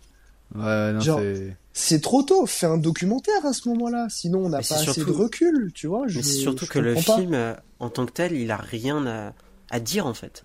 Non. C'est juste euh, euh, comment est-ce qu'ils ont fait en fait pour éteindre le feu Voilà. à la cathédrale. Ok, c'est bien. pompiers. Ok, c'est bien. Vous avez réussi, cool. Voilà. On s'en fout. Les, les pompiers sont admirables, évidemment, évidemment, mais qu'est-ce que ça raconte de plus que ouais, les pompiers sont courageux, la mission était difficile, machin truc. Bah. Ça, que la circulation à Paris est désastreuse. Surtout. ouais, bon bah ça, effectivement. Après, moi, j'ai eu du mal. euh, c'est vraiment sur les personnages, quoi. Je trouve que les personnages sont tellement mal écrits. C'est Ouais. des clichés ambulants, quoi. Je pense, je pense aussi, c'est c'est à la fille qu'on qui va nous, re- enfin, qui va nous remettre à la fin du film. Mais c'est tellement La petite fille, de finir son. j'avais envie son de la film comme claquer. ça. Qu'est-ce qu'elle fait là? c'est vrai qu'elle est conne. Ah ouais, non, mais c'est c'est- c'est juste n'importe Bah, quoi. Puis le pire, c'est qu'en plus, C'est tu Anne, vois, Hidalgo- euh, c'est Anne Hidalgo enfant, je pense. Je pense que c'est ça. Sa mère, elle lui dit rien Ouais. en plus. Mais moi, ce qui m'a gonflé aussi, c'est que Anno, il insiste sur euh, sur le feu qui se consume, tu sais, euh, comme si en fait, euh, ah bah, ah bah, vous allez voir, en fait, la fille, elle va être en danger. Non mais, Ouais, non, c'est, bah, après, vois, c'est-. Putain, vous me faites euh, Ah, détester et- le film alors que je l'aimais bien, le- quoi. Euh, Et le, arrêtez. le caméo de Trump, il était horrible aussi. Hein. Mais non. ah oui, En plus d'être inutile, il est affreux. C'était un Ludovic. caméo aussi horrible. C'est Ludovic dans les réunions. C'est, c'est lui. Euh, c'est Ludovic quand il joue Trump dans les réunions. C'est, c'est rigolo. Euh, Genre, c'est des images d'archives ou alors c'est vraiment un, un comédien qui. Non, non, c'est un comédien avec des. Ils ont tourné une amorce d'un mec Ah ouais, déguisé en Trump et qui envoie un tweet pour dire ah, il faut envoyer des canadaires sur la cathédrale. Et en vrai, ça m'a vraiment fait rire parce que c'est à ce moment-là où je me suis dit, ok film, maintenant je ne te prends plus au sérieux. Non mais vraiment, c'est. Ouais, mais pour Ah, il y a écrire des ça, moments, franchement, euh. genre Thomas Bidguin, c'est quand même un de nos meilleurs scénaristes euh, français. euh, Ouais, mais enfin, il y a- il y a- je pense qu'il y a eu. pourquoi il a eu cette idée, quoi? Je, Je pense qu'il y, a- y vraiment pas eu de temps pour euh, pour écrire le scénar. hein. Ou alors le chèque était pas assez haut pour que pour travailler plus d'un mois quoi. Euh, bref. Après, sinon, c'est vrai qu'il y a quand même de belles scènes. Hein. Euh, je reviens Oui. là-dessus parce que sinon, les, les gens vont se dire, je considère ça comme, comme le pire film de l'année. Je vous rassure, c'est Big Big Bug. Bug. voilà, c'est ce que j'allais dire. Non, mais euh, techniquement, c'est- quand même bien fait. Et ouais, je, je rejoins Vince euh, sur les, sur les scènes, euh, surtout à l'intérieur de, de la cathédrale qui sont, qui sont jolies et, et notamment euh, tout le climax qui est, qui est réussi aussi. Merci de finir sur euh, sur une note positive. Vous l'aurez compris, Notre-Dame brûle, c'est pas vraiment une recommandation euh, obligatoire au cinéma, mais si jamais ça, le projet vous intéresse et ce côté film catastrophe aussi, n'hésitez pas à, à aller le voir hein, et à vous en faire euh, votre propre avis. Euh, on en a terminé avec les, les films du moment. On va passer à notre euh, nouvelle catégorie, enfin nouvelle catégorie qui, qui est née euh, au dernier épisode. Les, les tas de minutes, pas une de plus. On revient en deux minutes, pas pas une minute de plus du coup, sur sur des films du moment, des films qui sont actuellement au cinéma, sur streaming et des films un petit peu osef par moment. On va on va s'a- on va se l'avouer, c'est surtout une petite section pour pour se marrer et, et se relever euh, des défis.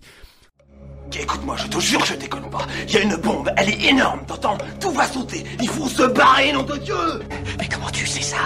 Le temps presse, Néo. Sur ta gauche, il y a une fenêtre. Vas-y. Sinon, je vous le note, hein. Moi, ça me prend deux minutes et après, je suis tranquille. Non, je vous dis que ça. Je vais en traiter deux, donc je vais commencer et je vais finir, si ça vous dérange pas. Euh, je vais commencer avec euh, avec Cyrano de, de Joe Wright, euh, qui. Je te euh, je, je, le- je fais le top, je te fais le top, hein, parce que Ok, avant je va, fais les va. synopsis, t'inquiète pas. Ok.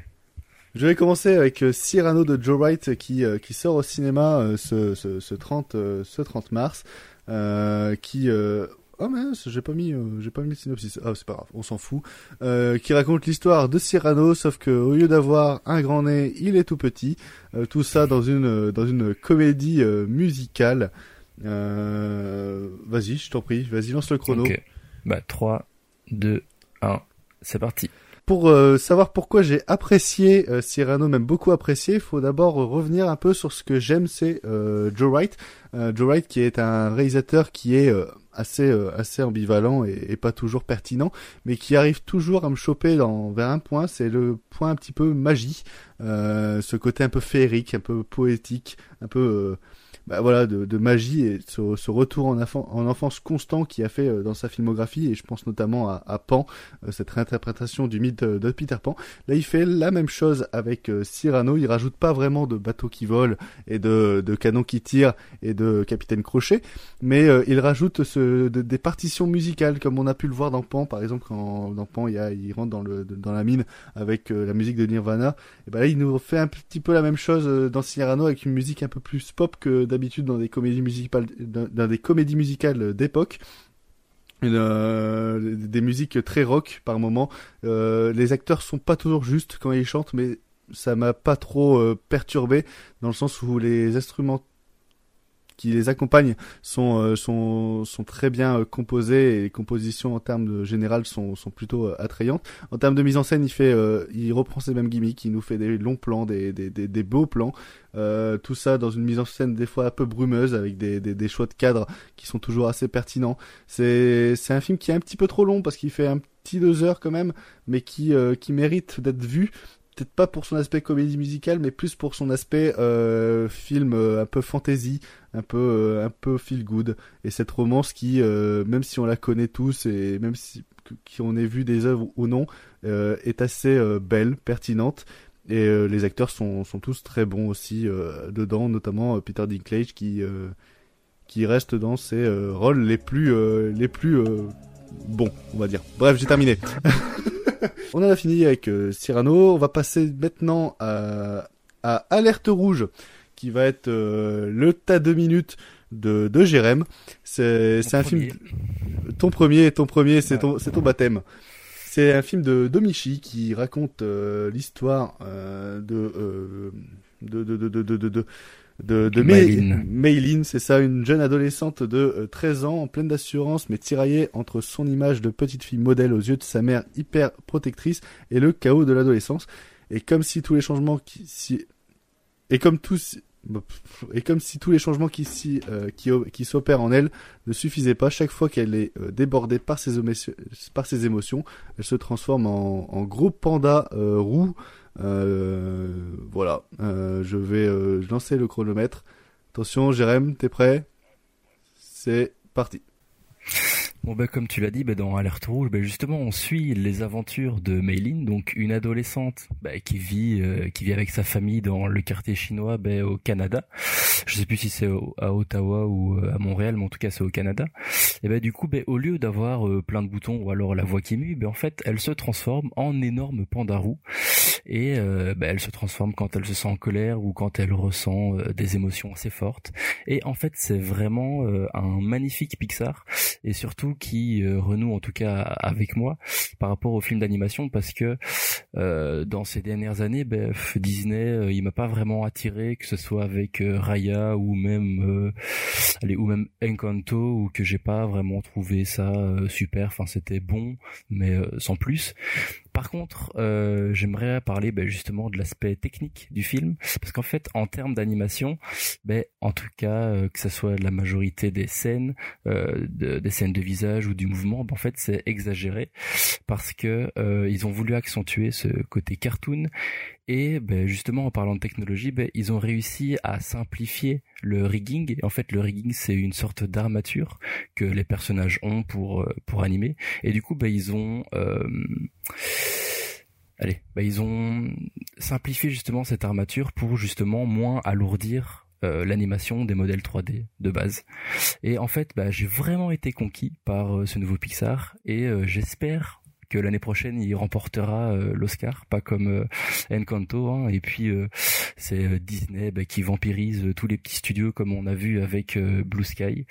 Et ben ça, en fait c'est un film bah, familial qui qui réussit bah, à montrer le changement du corps de l'adolescent de manière poétique, mais aussi de nous dire qu'il faut s'accepter comme on est, et un film sincère, rempli d'amour, et qui remplira le, le cœur des grands comme des petits. Top Voilà, parfait. T'as réussi, t'as réussi ton, ton baptême euh, avec le, bah, c'était le curé qui euh, a ramené les hosties euh, de Notre-Dame qui te l'a fait. Hein, c'est c'est pour ça que ça a bien marché. Euh, sinon, pour revenir un peu, euh, le- le- l'Oscar l'année prochaine, ça va pas être ça, ça va être. hosties, euh, hein. Ah, excuse-moi, excuse-moi, je je ne sais pas, je ne sais pas. Non, pour revenir sur les Oscars, ça va pas être lui qui va l'avoir, ça sera Buzz l'éclair. Euh, sinon, euh... C'est vrai, c'est vrai que ouais. on va Peut-être passer. que ce sera mérité. hein.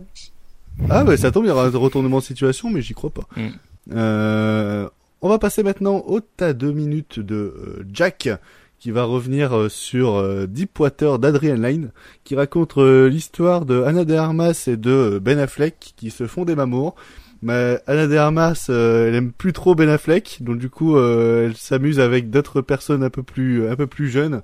Il y a notamment euh, un des acteurs d'Euphoria, euh, celui qui notamment se tape le plus de meufs dans, dans Euphoria également. Jacob Euh, Elordi. Jacob Elordi, c'est bien ça. Et Ben Affleck, lui, euh, bah, il voit ça, euh, on a l'impression que ça lui fait rien, mais finalement ça lui fait quand même quelque chose, mais finalement ça lui fait rien, et finalement ça lui fait quand même quelque chose. Donc du coup, euh, C'est un peu comme euh, dans Gun Girl, non, au final? c'est un peu comme dans Gun Girl, sauf que bah là c'est pas Gun Girl, euh, et c'est euh, Jack qui qui va nous dire, euh, qui va nous dire pourquoi. Jack, t'es prêt? Je suis prêt. Go. Bah justement, ce que je tenais à dire euh, en, tout en tout premier lieu, c'est que Adrian Lyne a beaucoup aimé Gone Girl. Il a beaucoup, beaucoup, beaucoup aimé Gone Girl. C'est-à-dire qu'il a adoré les lumières jaunes de David Fincher. Il a adoré le fait euh, de voir un thriller vénéneux autour du mariage. Et puis il a adoré Ben Affleck. Donc qu'est-ce qu'il fait? Ben, Il fait un, remi- un- un remix de tout ça, moins bien euh, étudié et certainement moins maîtrisé que le film de Fincher. Et ça donne un thriller du coup qui ressemble à ce qui se faisait dans les années 90 euh, avec cette espèce de, de petit air érotique mais qui finalement n'est qu'effleuré parce que voilà le film est vendu surtout pour son érotisme Finalement, c'est quasiment absent du film à deux trois scènes près. On y retrouve donc les thèmes propres à tous ces thrillers des années 90 qui ont cette cette gueule de téléfilm TF1. Euh, sauf pour ce qui est de la photo, la photo est un minimum étudiée, mais en termes de mise en scène, c'est vraiment plat, c'est vraiment euh, très très très euh, statique et, peu inspiré.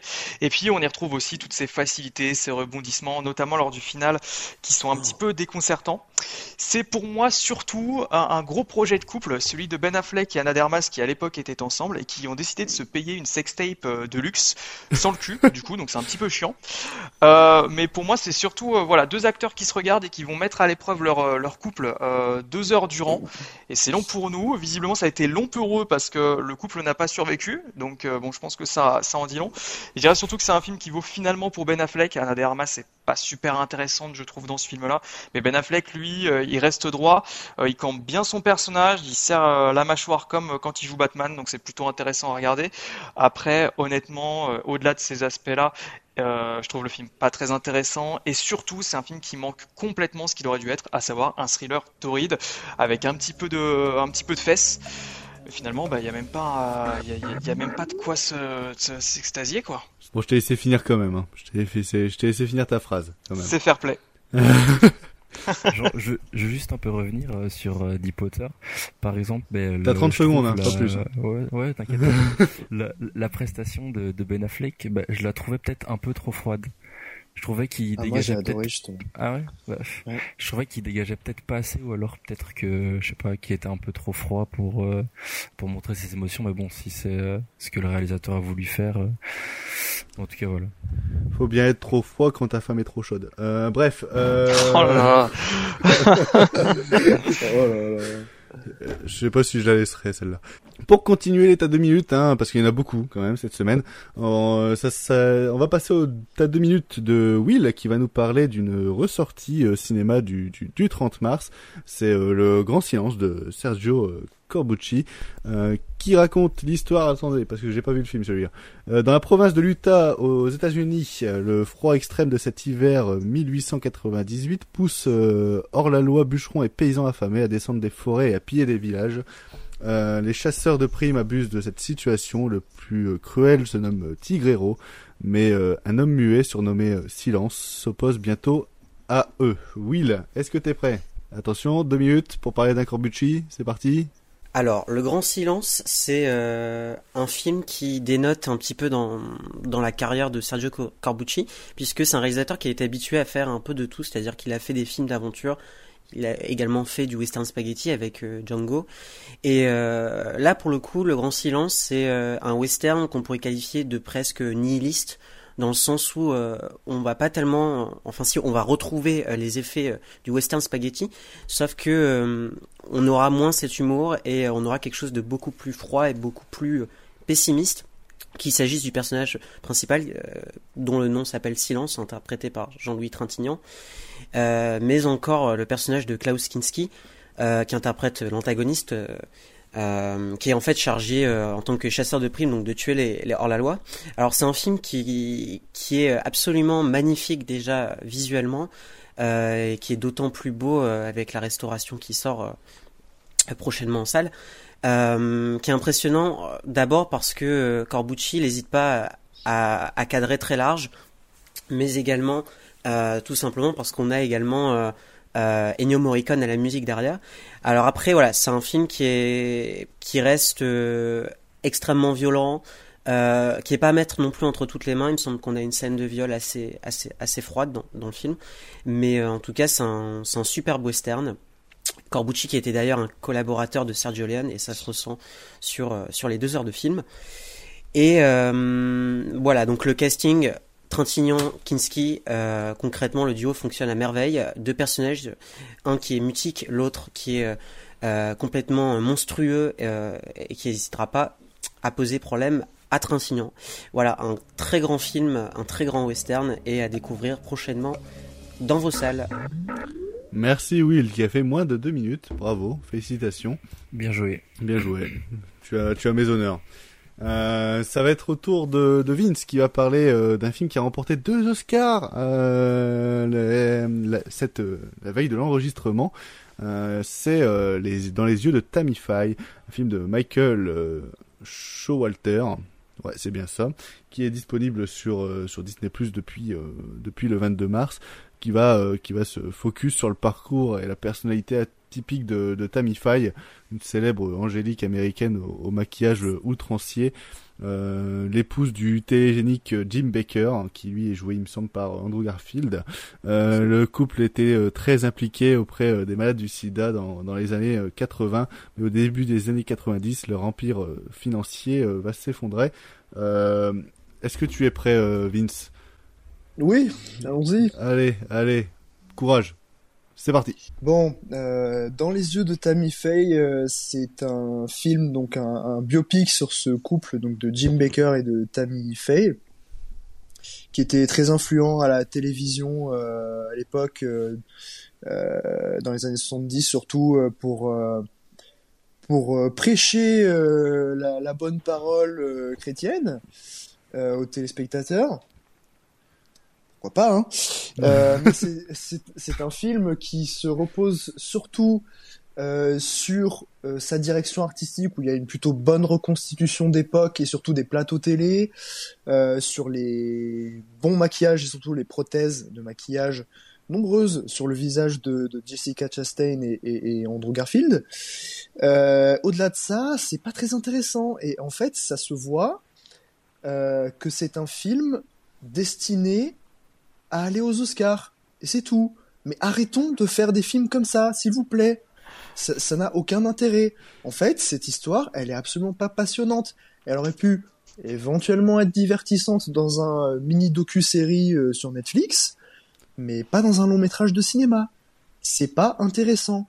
Même le le soi-disant scandale qui les a ruinés au début, qui nous est teasé, en fait, il est jamais si scandaleux que ça. Je m'attendais à bien pire. Donc, euh, pas vraiment d'intérêt si ce n'est que de voir euh, Jessica Chastain et Andrew Garfield en faire des caisses sous des, tonnes de, prothèses et de maquillage. Mais voilà, il, faut arrêter en fait. Ça n'a pas de réalité de, cinéma et, c'est un Oscar bait. Donc Jessica Chastain, malgré tout l'admiration que je lui porte, elle ne mérite pas son Oscar, surtout face à Penelope Cruz et, et Kristen Stewart. Mais, euh, mais alors là, vraiment, ce rôle, c'est une performance classique pour les Oscars. Mais arrêtons de faire ce genre de film, s'il vous plaît. Merci. C'était euh, c'était Vince sur euh, dans les yeux de Tammy Faye. Je avouer que le film m'a saoulé aussi et que que Jessica Chastain m'a cassé les couilles avec sa sa voix de Betty Boop là. Horrible. Ah putain, je te jure, Oh là j'en là. pouvais très très euh, mauvaise recommandation sur Disney Plus, hein, euh, évidemment. Euh, je vais terminer. Euh, du coup, euh, c'est euh, ta deux minutes en parlant d'un d'un film de cinéma absolument incroyable. Euh, on va, je vais parler de, de Jackass Forever, un film de euh, Jeff euh, Tremaine qui sort en DVD le 31 mars, si je ne me trompe pas. Euh, qui, euh, je vais pas vous raconter l'histoire parce qu'il n'y a pas d'histoire, c'est juste la bande de Jackass qui reviennent avec des, des, des- du sang neuf pour refaire leurs conneries et vivre dans la nostalgie. Vas-y, tu peux lancer le chrono, hein, je t'en prie. Ok, 3, 2, 1, c'est parti. J'aime beaucoup Jackass, c'est c'est c'est euh, pour moi des des films, si on peut appeler ça des films, enfin des sketchs, des des, des un- un- une une troupe, un groupe, Johnny Knoxville, etc., Steve Hero, qui m'ont euh, suivi pendant euh, des années, notamment mes années lycée, mes années mes années fac, notamment dans mes soirées bourrées, mes soirées de entre potes, et c'est ce qu'on se matait entre 2h et 4h du matin pour pour essayer de mais en même temps rigoler entre potes et, et, et bien s'éclater. Et je dois avouer que cette sortie du Jackass Forever me fait m'a fait un bien fou. Euh, on retrouve euh, toute l'équipe, des nouveaux venus qui sont euh, pertinents dans ce leur connerie. Euh, et euh, si vous aimez les, les, les Jackass, si vous aimez vous, vous marrer entre potes, pour moi c'est le film idéal, notamment dans dans son ouverture où il reprend euh, tout, toute la mise en scène et tout. Et, et nous font un petit court métrage sketch euh, style Godzilla euh, Kaiju, sauf que le, le Godzilla c'est c'est une bite peint en dinosaure euh, entre euh, entre les caméras cachées qui par moments paraissent fake, mais bon on s'en fout. euh.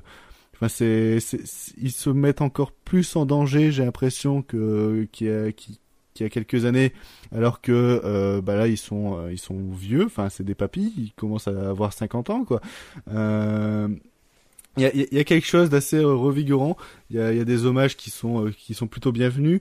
Il y a des sketchs qui ne servent à rien et d'autres qui sont plutôt impressionnants en termes de cascade. Enfin, c'est c'est pas un film en soi, mais c'est quelque chose de d'assez de, attendrissant et d'assez d'assez rigolo à regarder entre potes. J'aimerais juste te faire un coup de gueule par un moon, enfin juste un DVD. Vous, êtes sérieux C'est vrai que découvrir ce film-là au cinéma, bah ça m'aurait fait plaisir parce que euh, c'est pas ce qu'on peut voir tous les jours au cinéma et voir une bite en gros plan, ça doit être assez impressionnant. Euh... ça vend pas du rêve. Hein. Mais il faut regarder Jackass. Si vous aimez pas Jackass, c'est sûr que vous avez pas aimé celui-là, mais c'est vrai que si vous aimez, si vous aimez bien, enfin, il, est super. Moi j'aime quand même bien, mais euh, ouais. Non, il est rigolo. Toute l'intro avec euh, avec où ils refont Godzilla, enfin, qu'est-ce que c'est drôle. On en a fini avec les tas de minutes, pas une de plus. Il est temps euh, maintenant de passer avec euh, notre thème et cinéma du mois euh, consacré au, au, film dystopique. On a chacun choisi un film dystopique dont on aimerait discutailler un petit peu. c'est maintenant, c'est tout de suite. Combien de temps tu vis Enfin, tu dures ou je sais pas quoi? 120 ans grâce à ma cellule d'énergie actuelle. Dans la vie, il faut savoir prendre des initiatives. T'as pensé à l'anniversaire de ta mère? Oui, je reproduis avec des allumettes tous les grands chefs-d'œuvre du génie civil, le pont de Tancarville. Hé Attends, c'est pas fini. J'aime quand on m'enduit d'huile. Ton nom ne me revient pas. Ta gueule ne me revient pas et je n'ai aucune pitié pour les branleurs de ta catégorie. N'en parlons plus. Hein N'en parlons plus. Euh, pour euh, introduire cette, euh, cette séquence, je vais laisser Jérém faire une petite pastille sur qu'est-ce qu'une qu'est-ce qu'une dystopie, qu'est-ce qu'un film dystopique. Enfin, je t'en prie, Jérém, c'est à toi, t'as la libre parole. Mais en fait, quand on pense ben, à une dystopie, c'est directement, en tout cas pour moi, c'est au sous-genre de la littérature. Et euh, mais c'est surtout, en fait, le principe d'une dystopie, ben, c'est l'inverse d'une utopie. On connaît tous euh, ces fameux livres comme 1984 qui parlent d'une société secrète ou non du nom de Big Brother, avec euh, le Big Brother is watching you, et ben, du coup qui contrôle tout jusqu'au moindre détail pour rendre euh, en esclave, en esclavage le peuple. Et en fait, c'est ça une dystopie, c'est euh, des moments qu'on pourrait connaître dans un avenir, dans un avenir pardon, maléfique. Et en fait, c'est un genre qui est apparu au 19e siècle, mais ça se développe vraiment à partir du 20e, avec des grandes œuvres de littérature comme par exemple Fahrenheit 451 de Bradbury ou encore Le meilleur des mondes d'Aldous Huxley. En fait, de base, ça devait être celui-là que je devais euh, prendre pour les conseils, sauf que j'ai pris autre chose. Mais euh, D'ailleurs, il y a aussi euh, bah, la ferme des animaux et euh, que j'ai pas lu personnellement, mais que ma copine a, lu et elle a adoré. Mais je sais pas si vous vous aviez conseillé un roman autour de bah, autour de cette table virtuelle. Qu'est-ce que ce serait comme comme roman dystopique? Bah, La ferme des animaux, moi j'adore, hein. incroyable. 1984, 1984. qui est l'un des seuls bouquins que j'ai lu de ma vie et que j'ai adoré, mais bon. Faut que je le lise. Faut que je le lise aussi. Mais du coup, euh, à part euh, ben, la littérature, ben, on peut retrouver aussi euh, la dystopie ben, sur le grand comme le petit écran, avec ben, la super série ben, Black Mirror. Et pour ceux qui aimeraient la découvrir, ben, si vous commencez par le premier épisode, ben, bonne chance, hein, parce que faut s'accrocher. Et euh, bah, d'ailleurs aussi, il y a beaucoup de livres jeunesse qui ont été adaptés au cinéma assez intelligemment, comme dans Hunger Games, ou alors en mettant les deux pieds dans le plat avec la saga Divergence. Mais euh, je vous rassure, il y a des très bons films qui abordent cette dystopie, comme par exemple il y a V pour Vendetta, Matrix, Minority Report, etc., etc. Mais ce qu'il faut retenir en fait, c'est qu'une dystopie, ben, ça présente souvent un soulèvement d'une ou plusieurs personnes contre une force supérieure tapie dans l'ombre ou encore un sort quasi fataliste pour les personnages. Merci euh, Jérém pour cette euh, petite pastille, histoire de, mettre euh, des, segments à, notre, à notre thème. Euh, on va commencer directement avec le, film de Will, qui est Rollerball de, Norman J. Wilson. levez la main si, si vous avez vu le film, histoire qu'on qu'on voit. Non, eh bah Will, tu es tu es le seul à, l'avoir vu. Je n'ai pas eu le temps malheureusement. J'avais dit que j'allais le rattraper, mais je, je n'ai malheureusement pas eu le temps de le rattraper. Bah, J'espère que ça va vous donner envie de le voir. J'espère aussi. Vas-y, donne, donne-nous envie. Je vais juste faire un petit point sur euh, ce que ça raconte. Le, le rollerball, en fait, c'est un sport euh, des plus violents pour purger les pulsions euh, d'une société de, de, de 2018 c'était il y a pas très longtemps, euh, mais ça n'a jamais vu le jour. Euh, vivant en paix dans un dans un confort égalitaire. C'est le seul synopsis que j'ai trouvé. Il y en avait un plus long, mais il était beaucoup trop long. Euh, Vas-y, je t'en prie, Will, donne-nous envie de, de découvrir ce. de Je vais commencer par vous conseiller une chose. Ne regardez pas le remake pourri de John McTiernan. Avec euh, avec euh, Jean. Reno, c'est ça? Ouais, c'est ça. ah, je pensais que c'était ça la version originale. Putain, j'allais la lancer. euh. Mais non, alors euh, Rollerball, donc c'est avec James Caan, qui est un Ah. acteur euh, vraiment très très bon, je trouve. Et en fait, j'avais choisi ce film parce que je l'ai vu par hasard l'année dernière sur la magnifique chaîne, on la présente plus, Arte, qui nous propose toujours des, des pépites le soir, même vers 22h. Et euh, alors en fait, Rollerball, donc Luan a expliqué ce que c'était le sport.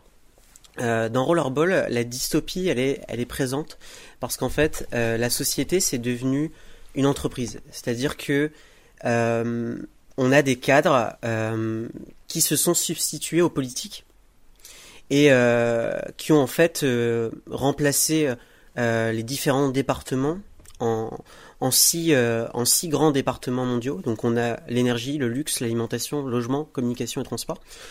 Et euh, on a un sport qui s'appelle donc le rollerball, qui est uniquement présent pour euh, assouvir ces pulsions, ces pulsions violentes, et euh, pour au final en fait euh, faire en sorte que ces pulsions soient pas révélées au grand jour euh, dans les différents départements en question. Est-ce que c'est un Ce peu comme passe- la purge euh, American Nightmare un peu. Ah, Euh, pas du tout. Dans, dans ce que Pas tu dis, tout. en fait, ça, ça me ça fait penser à American Nightmare. Ouais, ce- bah ce en fait de- le c'est un peu ça sauf que là c'est quelque chose qui est intérieur, c'est-à-dire enfin c'est-à-dire que dans euh, dans la purge, enfin dans euh, dans American Nightmare, les gens sont autorisés à, à assouvir euh, les actes les plus dégueulasses dans la nature. Sauf que là, c'est quelque chose qui est vraiment euh, restreint et, qui est dans un espace clos, dans une espèce de gigantesque arène en fait dédiée au, roller- au, au rollerball. Et en fait, euh, le rollerball, euh, ça fait penser à un sport américain. Par contre, je pourrais plus vous, donner le nom. En fait, c'est un, voilà, c'est ça. Voilà, c'est ça. C'est le derby. Et ce qui se passe, c'est que James Caan dans le film, c'est un, grand champion de rollerball.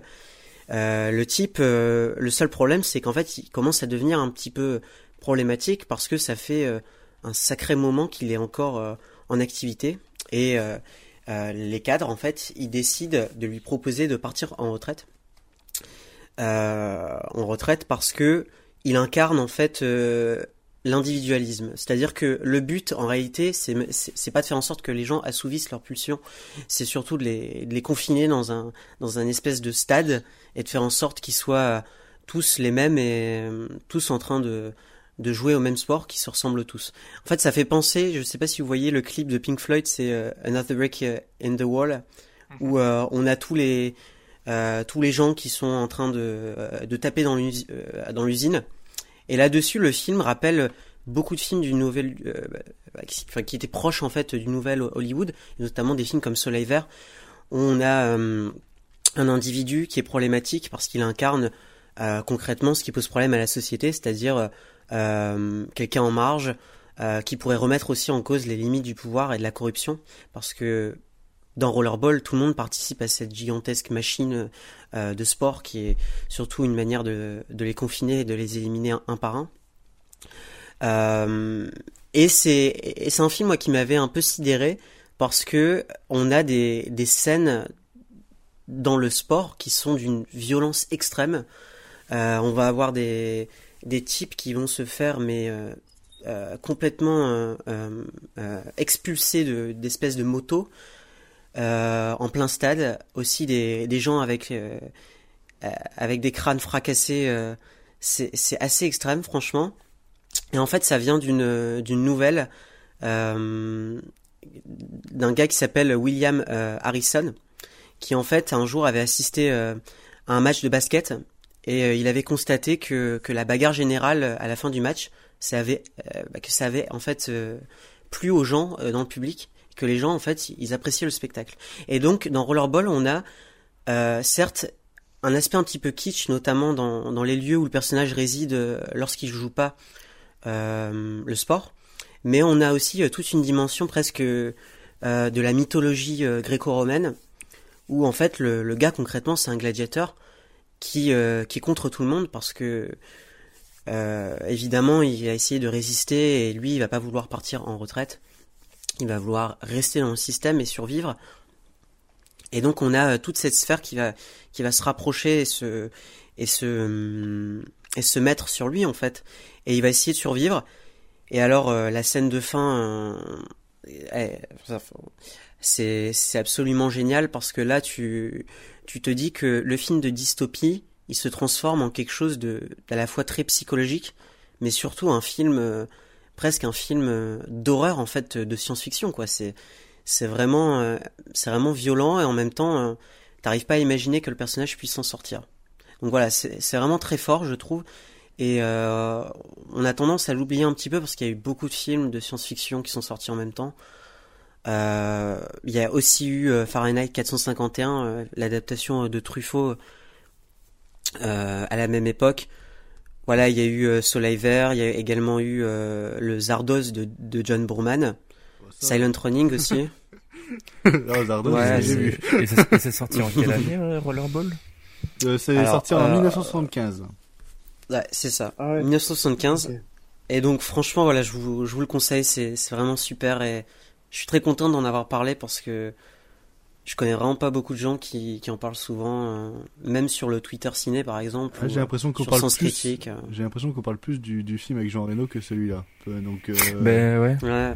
C'est, je connaissais plus celui avec Jean Reno que j'avais jamais vu parce qu'il y, y, a quand même une réputation de merde. Mais euh, mais c'est vrai que euh, celui-là je le connaissais étant donné que j'ai le Blu-ray chez moi, mais je l'ai, je l'ai jamais vu encore.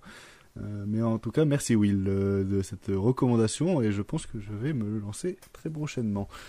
All the way to the top they are. The game was created to demonstrate the futility of individual efforts.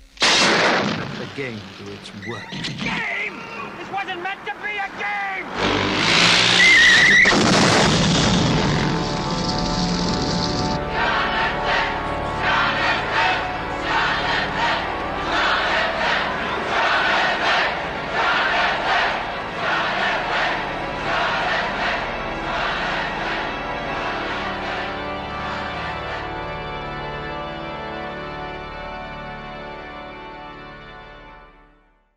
Euh, on va euh, continuer avec euh, avec un film que je pense beaucoup et même tout le monde je pense a vu.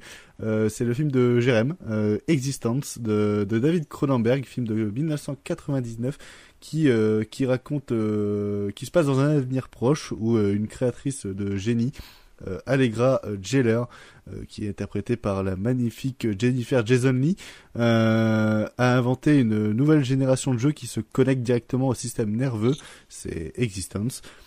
et lors de la séance de présentation du jeu, un fanatique cherche à la tuer et un jeune stagiaire en marketing qui est Ted Picoul, joué par un Jude très très jeune, sauve la vie d'Allegra une poursuite effrénée euh, s'engage autant dans la réalité que dans l'univers trouble et mystérieux.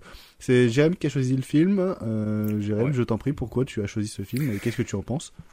Ouais, ben en fait, euh, c'était déjà il y a pas si longtemps où, euh, bah, en tant que, que, novice de Cronenberg, ben justement, j'ai découvert sa, sa filmographie euh, très récemment. Bon, La Mouche, je l'avais déjà vu, mais ses autres petits films, ben je les avais pas encore vus et là, je commence un peu à rattraper.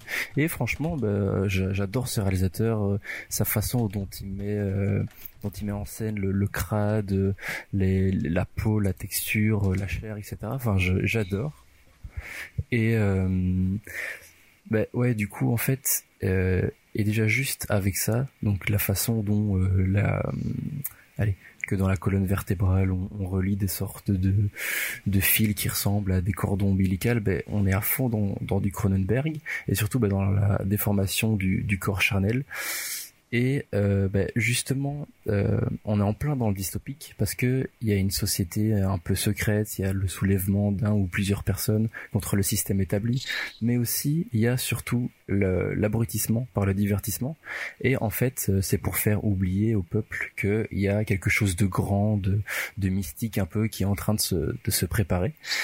Et euh, il y a aussi un élément qui retient vraiment mon attention, c'est euh, le transhumanisme. Parce que que ça soit dans euh, les œuvres qui font directement écho aux, écrits de Philippe Cadic, comme par exemple bah, Ubik ou les androïdes rêvent-ils de montons électriques, donc c'est Blade Runner. Ben en fait tout ça, ça fait que c'est des petites améliorations technologiques et ben, surtout au niveau du cerveau et ben, c'est cette, cette, pensée en fait de, de voir ailleurs et de vouloir s'évader. Et pendant tout le film, ben, on se dit, mais est-ce que ces humains vont-ils abandonner ce qu'ils ont de plus cher, c'est-à-dire ben, leur propre enveloppe corporelle, au détriment ben, de nouvelles technologies? Et c'est justement ça le, la, dystopie, c'est que ils sont vraiment esclaves en plus d'une sorte de, gouvernement et de trucs de politique, mais en plus d'un système de technologie qui font que ben, ils se sentent impuissants, mais qui veulent à chaque fois avoir des, doses de plus en plus. Et il y a justement cette obsession que de toujours vouloir jouer et même si euh, par exemple ben, euh, le personnage de Jude sait et dans il sait dans quel danger ben, il, va il va entreprendre euh, cette sorte, pas de quête, mais ce, ben, ce jeu, cette histoire, ben, il va quand même vouloir y retourner. Et c'est justement cette, euh, cette euh, manière de, de voir le jeu qu'en fait, ben, que, euh, ben, qui voit tous ces dangers. Et en fait, il y avait un truc que je trouvais assez fou, c'est que David Cronenberg arrive à faire du sensuel quand parfois il n'y a pas. Et surtout, ah, cette euh, scène de cette scène les branchements là. Euh, oui oui oui, genre quand quand il met ses doigts tout huileux euh, dans, le nombril, bas de la colonne vertébrale et ouais un peu partout. J'avais pas vraiment des hauts de cœur, mais genre j'aimais bien et j'en voulais encore un peu comme justement le, le personnage de, de Jude Law qui, qui veut à chaque fois euh, retourner dans, dans le jeu. Mais en fait la, la question qu'on peut se poser c'est justement est-ce que l'humain sert ici à la machine ou alors est-ce que euh, il est complètement à la merci de cette technologie? Donc voilà, c'est ça que j'ai vraiment euh, bien aimé, et, bah, cette dystopie dans, dans ce film. Donc voilà. Euh, qui veut rétorquer euh, sur Existence? Je plus sois. Euh, Will plus soi. Vince, tu voulais rajouter quelque chose? Ouais, bah ça fait un moment que je l'ai plus vu, donc j'ai plus autant de, de, souvenirs précis. Mais c'est un de mes Cronenberg préférés, donc je suis très content que tu en parles ce soir, Jérém. Et ouais, moi c'est un film qui m'avait assez fasciné aussi quand je l'avais découvert. Moi, Existence, c'est voilà, c'est pareil, c'est un, de mes Cronenberg préférés. Euh, il est facilement dans le top 3 et c'est euh, c'est c'est pour moi euh, en plus d'être une dystopie assez assez intelligente et très bien menée et très bien écrite et très créative aussi. Mhm. C'est pour moi un, super film aussi sur le monde du jeu vidéo et sur ouais, bien sûr. sur sur l'atteinte que ça peut avoir sur l'éducation en même temps et aussi sur l'emprise que la culture peut avoir sur sur sur l'humain aussi. Euh, moi, je, sais qu'il y a une scène dedans que, que j'adore et on a commencé à l'évoquer, mais toute cette scène un peu où euh, Jude Law euh, drague Jennifer Aniston dans une sorte de, petite pièce qui est euh, qui est à la fois très bizarre mais de, sensuel comme voilà c'est ça. Il y a, y a, ce côté très très érotique tout en mêlant le bizarre, ce qu'on retrouve aussi dans, dans, dans, dans Crash de, de, de Cronenberg, mais qui euh, qui ici est beaucoup plus appuyé. C'est c'est quelque chose d'assez un sentiment assez bizarre. Et je voulais juste revenir sur cette scène, comme quoi c'est c'est quand même une scène qui m'a euh, qui, me reste en tête. C'est limite la scène qui me reste le plus en tête du, du film, en plus de tout ce climax où c'est un petit peu une apogée. Et on tombe presque des fois dans, dans du Verhoeven par, par mm. moment. Oui, exactement. c'est pour ça que j'aime autant, comme j'adore Verhoeven. Et surtout aussi, c'est les sortes de, de manettes en chair qui bougent parfois toutes seules, où c'est vraiment euh, super. Euh, enfin, c'est vraiment génial. C'est vrai que c'est une manette de jeu vidéo qu'on n'aimerait pas utiliser au, au, quotidien. Mais en fait, il arrive parfaitement à intégrer le body horror dans, dans, dans quelque chose de qui n'a rien à voir, de complètement différent. en fait, c'est ça qui est, qui est très fort. Non, c'est c'est un, un Cronenberg qu'on vous recommande qu'on vous recommande chaudement et c'est euh, un, des Cronenberg les plus euh, accessibles. J'ai j'ai l'impression c'est c'est un, un Cronenberg que même si vous n'êtes pas fan du du genre bah, et que euh, des des films comme Crash, La Mouche, etc. vous ont euh, plutôt euh, plutôt euh, fait mal et mis mal à l'aise. Ici, euh, on aura toujours ce, ce malaise, mais il y aura quelques atomes crochus qui vont pouvoir se former euh, chez vous. Donc c'est c'est vraiment un film que que je vous recommanderais et que Jérém vous en a très bien parlé euh, aussi euh, au départ. Euh, Allegra, we need help. The only way I can tell if everything's okay is to play Existenz with somebody friendly. Are you friendly? Play with me.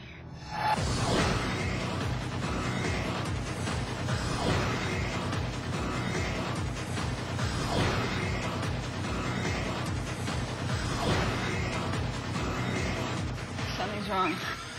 Oh God. What happened? He's come back here with us. I think we're still inside the game.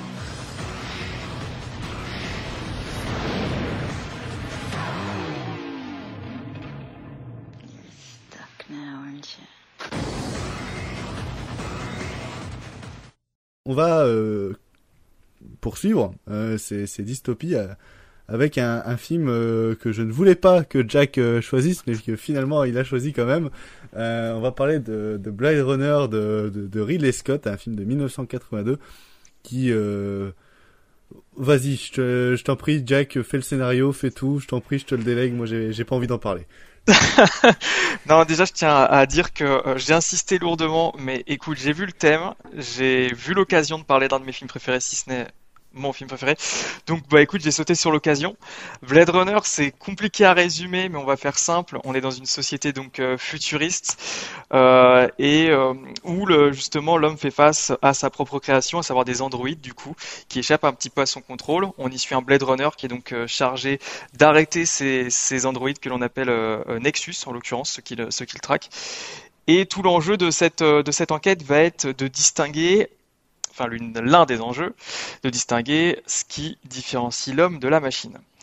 Je voulais en parler parce que en termes de dystopie, donc de société imaginaire, euh, voilà, dans laquelle on souhaiterait pas être, Blade Runner se pose euh, quand même euh, en exemple euh, assez euh, imposant.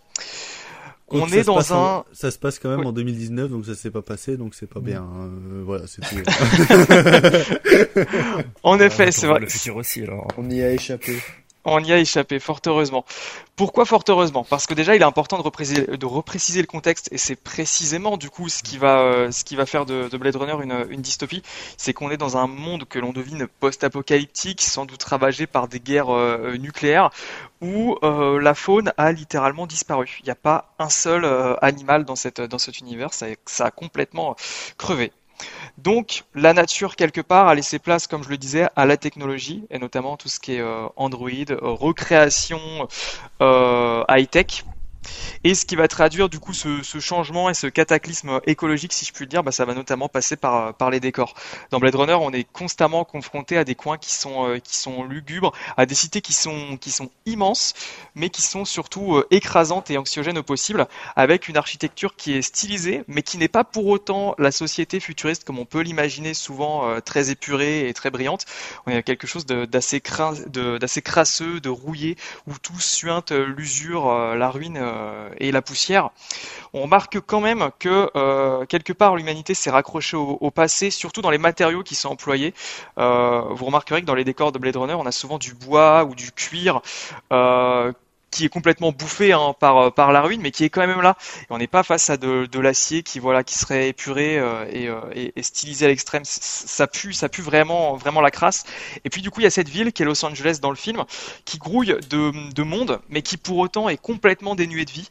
Et ça, c'est très bien retranscrit du coup par la mise en scène de, Ridley Scott, parce qu'en fait, la ville ressemble à une espèce de, à une espèce de, fourmilière à échelle humaine, où en fait tous les habitants se croisent et se décroisent et, et empiètent les uns sur les autres, mais où tu sens pas du tout de chaleur, tu sens pas du tout de d'âme dans tout ce monde-là. Et donc tu as vraiment cette société qui semble euh, évoluer de façon complètement mécanique, euh, à la fois ordonnée et désordonnée. Enfin, c'est vraiment un, un sorte de, de, de, de, bordel géant où euh, rien, ne, rien ne semble vivre, si ce n'est la machine. Et justement, la question de, l'âme et de la vie est au cœur de Blade Runner, et c'est justement l'un des thèmes récurrents dans, dans, le genre de la dystopie, puisque souvent on utilise la fin du monde ou du coup un futur peu enviable pour rappeler du coup ce qu'est l'homme et comment il peut évoluer face à, face à tout ça. Là, en l'occurrence, qui va intéresser, euh, ce qui va nous intéresser dans Blade Runner, c'est du coup la question de, de l'identité et de ce qui reste de l'être humain dans cette, euh, dans ces conditions. Et du coup, euh, bah, il y a notamment l'apparition, l'émergence et le pouvoir de, de, de, de, machines qui nous ressemblent et qui vont permettre, du coup, par, par écho, par reflet, de, de nous questionner sur ce qui fait de nous des humains, ce qui, ce qu'il reste de nous dans, dans le futur. Est-ce que finalement ces, ces, ces, êtres androïdes sont capables de ressentir des choses? Est-ce que c'est ça qui fait qu'on est humain ou pas? Voilà, Blade Runner va, va touiller toutes ces thématiques qui sont vraiment, je le répète, propres au, au genre de la dystopie. Donc pour moi, ça en fait un exemple de dystopie assez éloquent. Après, je pourrais bien sûr revenir sur les performances d'acteurs, sur la direction artistique qui est, complètement folle, sur les effets spéciaux, sur la, photographie qui est, complètement dingue. Vous l'aurez compris, j'adore Blade Runner. Mais du coup, voilà, il était important pour moi de, reparler de ce film, surtout dans ce contexte. Je trouve que on parle souvent de, de ces thématiques philosophiques, mais sous l'angle de la dystopie, c'est pas forcément un film que l'on cite tout de suite, alors que finalement, comme je viens de l'évoquer, ça me semble assez évident. Quelqu'un veut rajouter un petit mot sur sur Blade Runner Je voulais juste rajouter un petit truc, c'est euh, aussi la la musique de Vangelis qui euh, participe euh, énormément bah, justement au genre du dystopique où c'est vraiment mélancolique, etc. Et enfin, je trouve que c'est une des meilleures BO de toute l'histoire. J'ai pas peur de le dire. Absolument. Ouais, non, Oui. j'adore, j'adore et j'adore. Voilà. On a fini? On a fini sur Blade Runner? Mais il me semble que Jack avait parlé de 12 hommes en colère une fois. Et bah Blade Runner c'est pareil. Il y a des films où on peut pas, où on n'arrive même plus à trouver un défaut. Bah c'est Blade Runner. Voilà. Voilà, merci. Ah, c'est ça a fait l'œuvre. Bon, vas-y, hein, je vais euh, parce que j'en ai marre. euh, on glorifie trop un film. Non, c'est ça, ça, ça a été euh, pour moi Blade Runner euh, l'origine de mes meilleures siestes. Euh... non, je, je vais nuancer. Euh, la musique de Vangelis n'aide pas, euh, l'ambiance de Ridley Scott n'aide pas non plus. Enfin, c'est c'est tout ce qui pour moi euh, me fait dormir. C'est c'est quelque chose de très planant, de très. euh, Mais j'ai pas dit que c'était nul. J'ai juste dit que j'ai jamais pu finir le film d'une traite, étant donné qu'à chaque fois je m'endors devant. Parce que l'ambiance fait que euh, je, je, je ne peux que m'endormir. De... Prends du café, euh, qu'est-ce que tu me fous euh Oh. Eh, je- du café, j'en consomme euh, à, à tort, à, à tort et à travers, donc euh, ce n'est pas ça le, le, le problème. Et encore, je parle même pas du film de Villeneuve, mais euh... parce que là, il y a pas Vangelis, là, il y a pas Vangelis pour euh, pour essayer de m'emporter euh, dans des rêves, euh, dans des bons rêves, tu vois. Moi, je, moi je propose quelque chose, c'est qu'on parle de Mad Max Fury Road maintenant. Non, hors Oui, de question, oui, oui, oui. hors de question. On va passer D'un chef-d'œuvre à l'autre. C'est marrant Et ça. qu'on finit sur Dune. On, on- on- on va finir. euh, non, on va parler maintenant. Tiens, je sais plus, je suis perdu. On, va- on m'a dit Mad Max, c'est bon, je suis perdu, c'est c'est fini. J'ai j'ai tout de suite eu envie de couper euh, cet enregistrement. Flashback Euh, du Vietnam, il savait plus quoi faire. Ah ouais, non mais c'est ça. hein.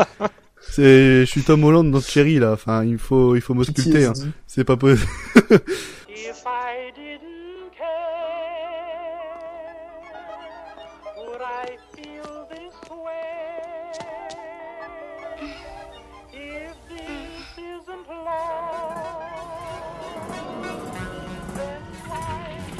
Excuse me, Miss Salome, can I talk to you for a minute? You for real?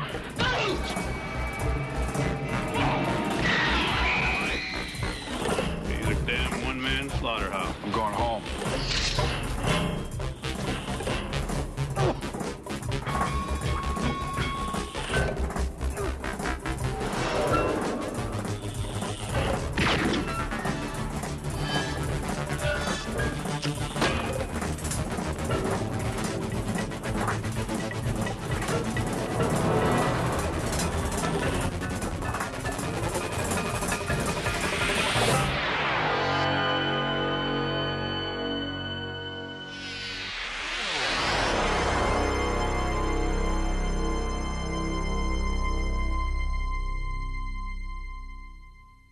On va parler maintenant, et on- ce sera notre avant-dernier film de, de cette sélection. C'est c'est un film qui, est, qui a été choisi euh, par, euh, par Vince.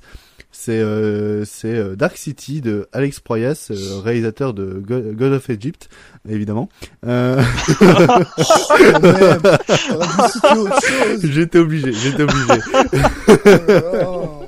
Il, il a réalisé un film avec Will Smith aussi, qu'on a pu voir hier dans une drôle de posture, Aérobot. Oh bah non mais ça ça va. J'avais bien aimé quand j'étais petit. Ça, ça va. Mais c'est c'est Philippe Cadic aussi, je pense. Oui, oui, sûr, non, mais, mais, ça, euh, ah, oh, non, c'est, c'est God of Egypt, quand même. Enfin, Aérobot, ça va, c'est, c'est respectable. Euh... je sais pas, je eh, maintenant, bon courage pour te lancer. Bon courage.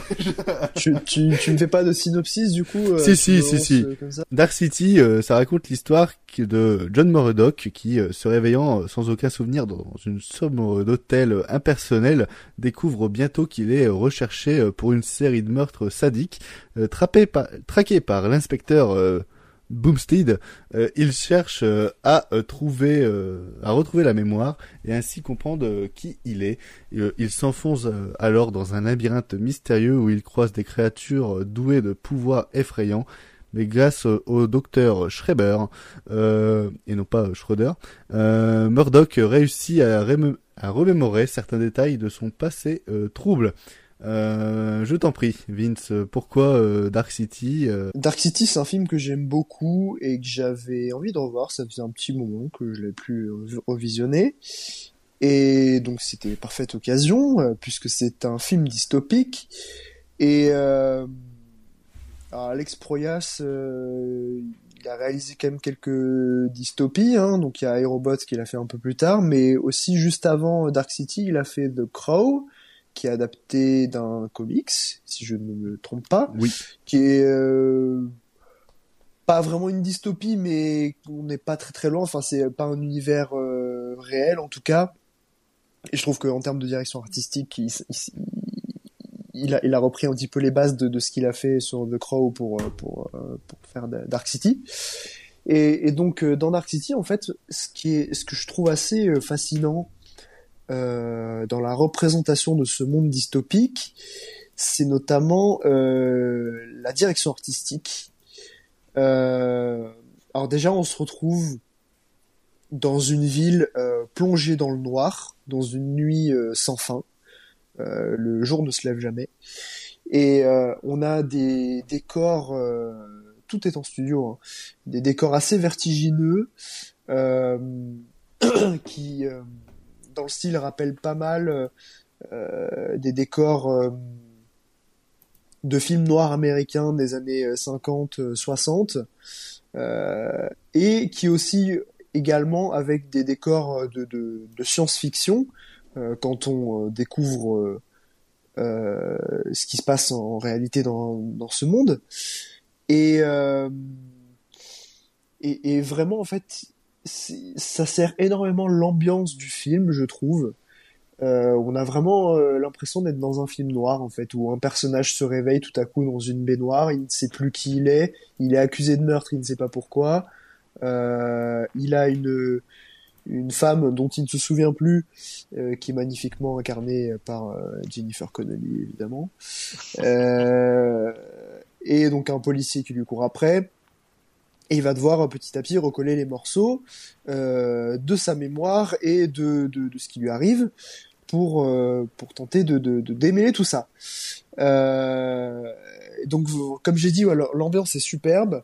Euh, D'ailleurs, je trouve que la ville, elle est... Euh, ça pourrait presque être être Gotham City en fait c'est ça que je trouve assez assez fascinant un Gotham City désertique parce que c'est c'est ça qui, qui est perturbant c'est que à part quelques personnes qui rencontrent dans dans des immeubles, dans des restaurants, etc. Et encore, quand ils sont pas endormis, euh, y a pas, ça, ça vit peu. Et on voit par instant qu'il y a un petit peu de circulation, mais euh, en fait, on a l'impression que la ville est très peu peuplée alors qu'elle est immense. Donc ça, c'est assez perturbant. Et euh, on peut rapprocher Dark City de Matrix sur euh, certains points et notamment un point qui, a un petit peu saoulé le réalisateur Alex Proyas, c'est que Matrix, en fait, ils ont racheté euh, une partie des décors de, Dark City pour les, recycler, les, réutiliser, notamment pour le début euh, de Matrix, et ça se voit un petit peu.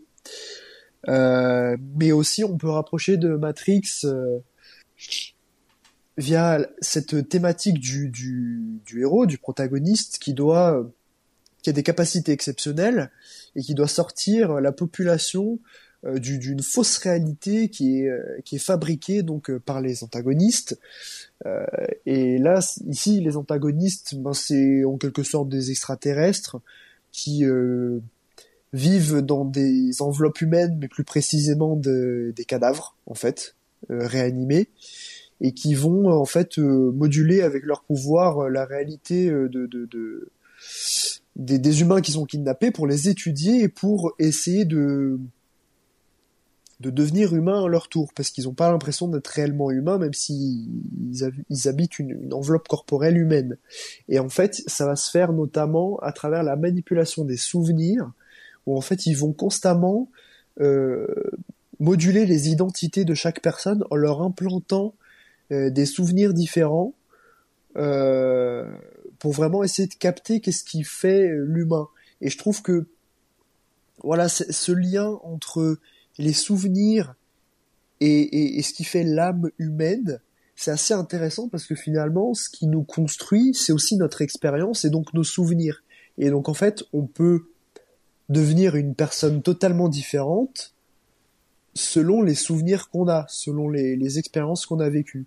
Et, c'est là qu'on se rend compte que sur une même personne, en tout cas une même enveloppe corporelle, euh, si tu lui switches ses souvenirs, bah, ça va être une personne totalement différente. Et ça, je trouve ça assez passionnant.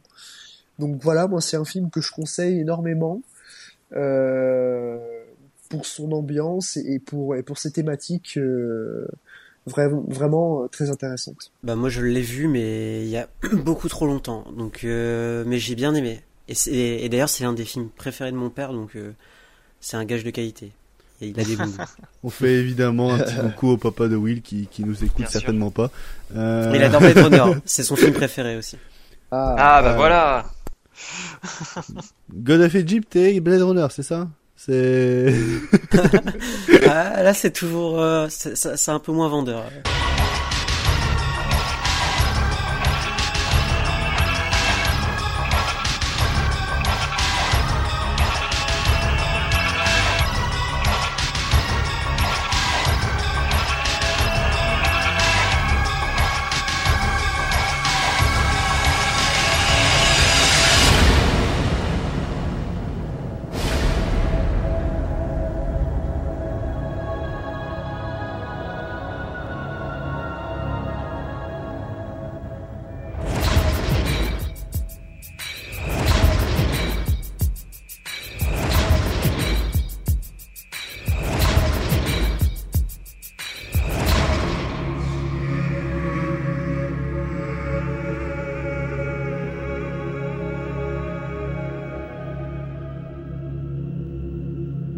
J'ai arrêté de faire le malin parce que là on va parler d'un de mes films préférés. Euh, pour terminer cette, euh, cette partie euh, des films dystopiques, on va parler de, de mon choix pour cette sélection. C'est un choix un peu particulier et je m'en suis rendu compte un petit peu après. C'est Claude Atlas de Lana et Lily Wachowski, plus Tom, Tom Tickware, qui, qui raconte l'histoire dans, dans plus, je, je, vais le dire parce que raconter l'histoire de Claude Atlas, c'est comme, euh, c'est comme raconter la Bible. Enfin, c'est un peu plus compliqué. Euh, c'est, euh, ça raconte une histoire qui se déroule à travers cinq siècles dans plusieurs espaces-temps, euh, des êtres qui se croisent, qui se retrouvent d'une vie euh, à l'autre, naissant et renaissant euh, successivement, tandis que leurs décisions ont des conséquences sur leur parcours dans le passé, le présent et un avenir lointain. Un tueur devient un héros en un seul acte de générosité, suffit à entraîner des répercussions pendant plusieurs siècles et à provoquer une révolution. Tout est absolument tout est lié. alors, Claude Atlas, c'est, euh, je vais pas le cacher, euh, mon film préféré euh, ex avec, avec le cinquième élément. bizarrement euh, deux films avec euh, de la dystopie dedans.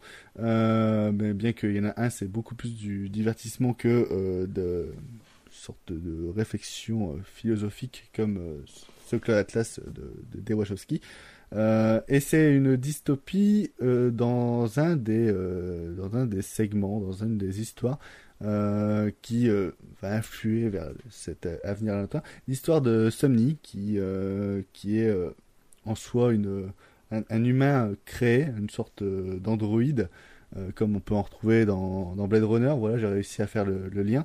Une sorte d'androïde qui est créé pour pour être une serveuse, une serveuse d'un restaurant euh, asiatique pour éviter toute toute réflexion que Vince pourrait me reprocher. Euh... restaurant asiatique euh, où toutes ces euh, humaines robotisées, on va dire ça comme ça, doivent être un peu les esclaves de la clientèle, du patron et tout ce qui tout ce qui va ensuite. Qui va se cette Somni va se voir sauvée par par un révolutionnaire qui va euh, du coup mener une révolution contre euh, cet esclavagisme parce que finalement tout ce qui a euh, tout ce qui possède une conscience et finalement doit être trai- traité comme comme un être humain. Et cette Somni va devenir du coup l'emblème une sorte de dieu pour les, générations à venir et notamment un, très très vieux Tom Hanks qui parle avec un patois assez particulier et qui est à mourir de rire par moment dans un, dans, dans un futur où on est euh, retourné, retombé à presque à la préhistoire euh, et, et où la préhistoire, ce monde un peu préhistorique du futur va euh, se mettre à cohabiter avec une Alibérie beaucoup plus aisée et supérieure en termes de, de technologie. Tout ça pour sauver l'humanité. Euh, Claude Atlas, c'est un trip, c'est un voyage de plus de de trois heures. Euh, c'est quelque chose qu'il faut euh, voir, revoir, re-revoir pour en comprendre toutes euh, les subtilités et en comprendre tous les liens.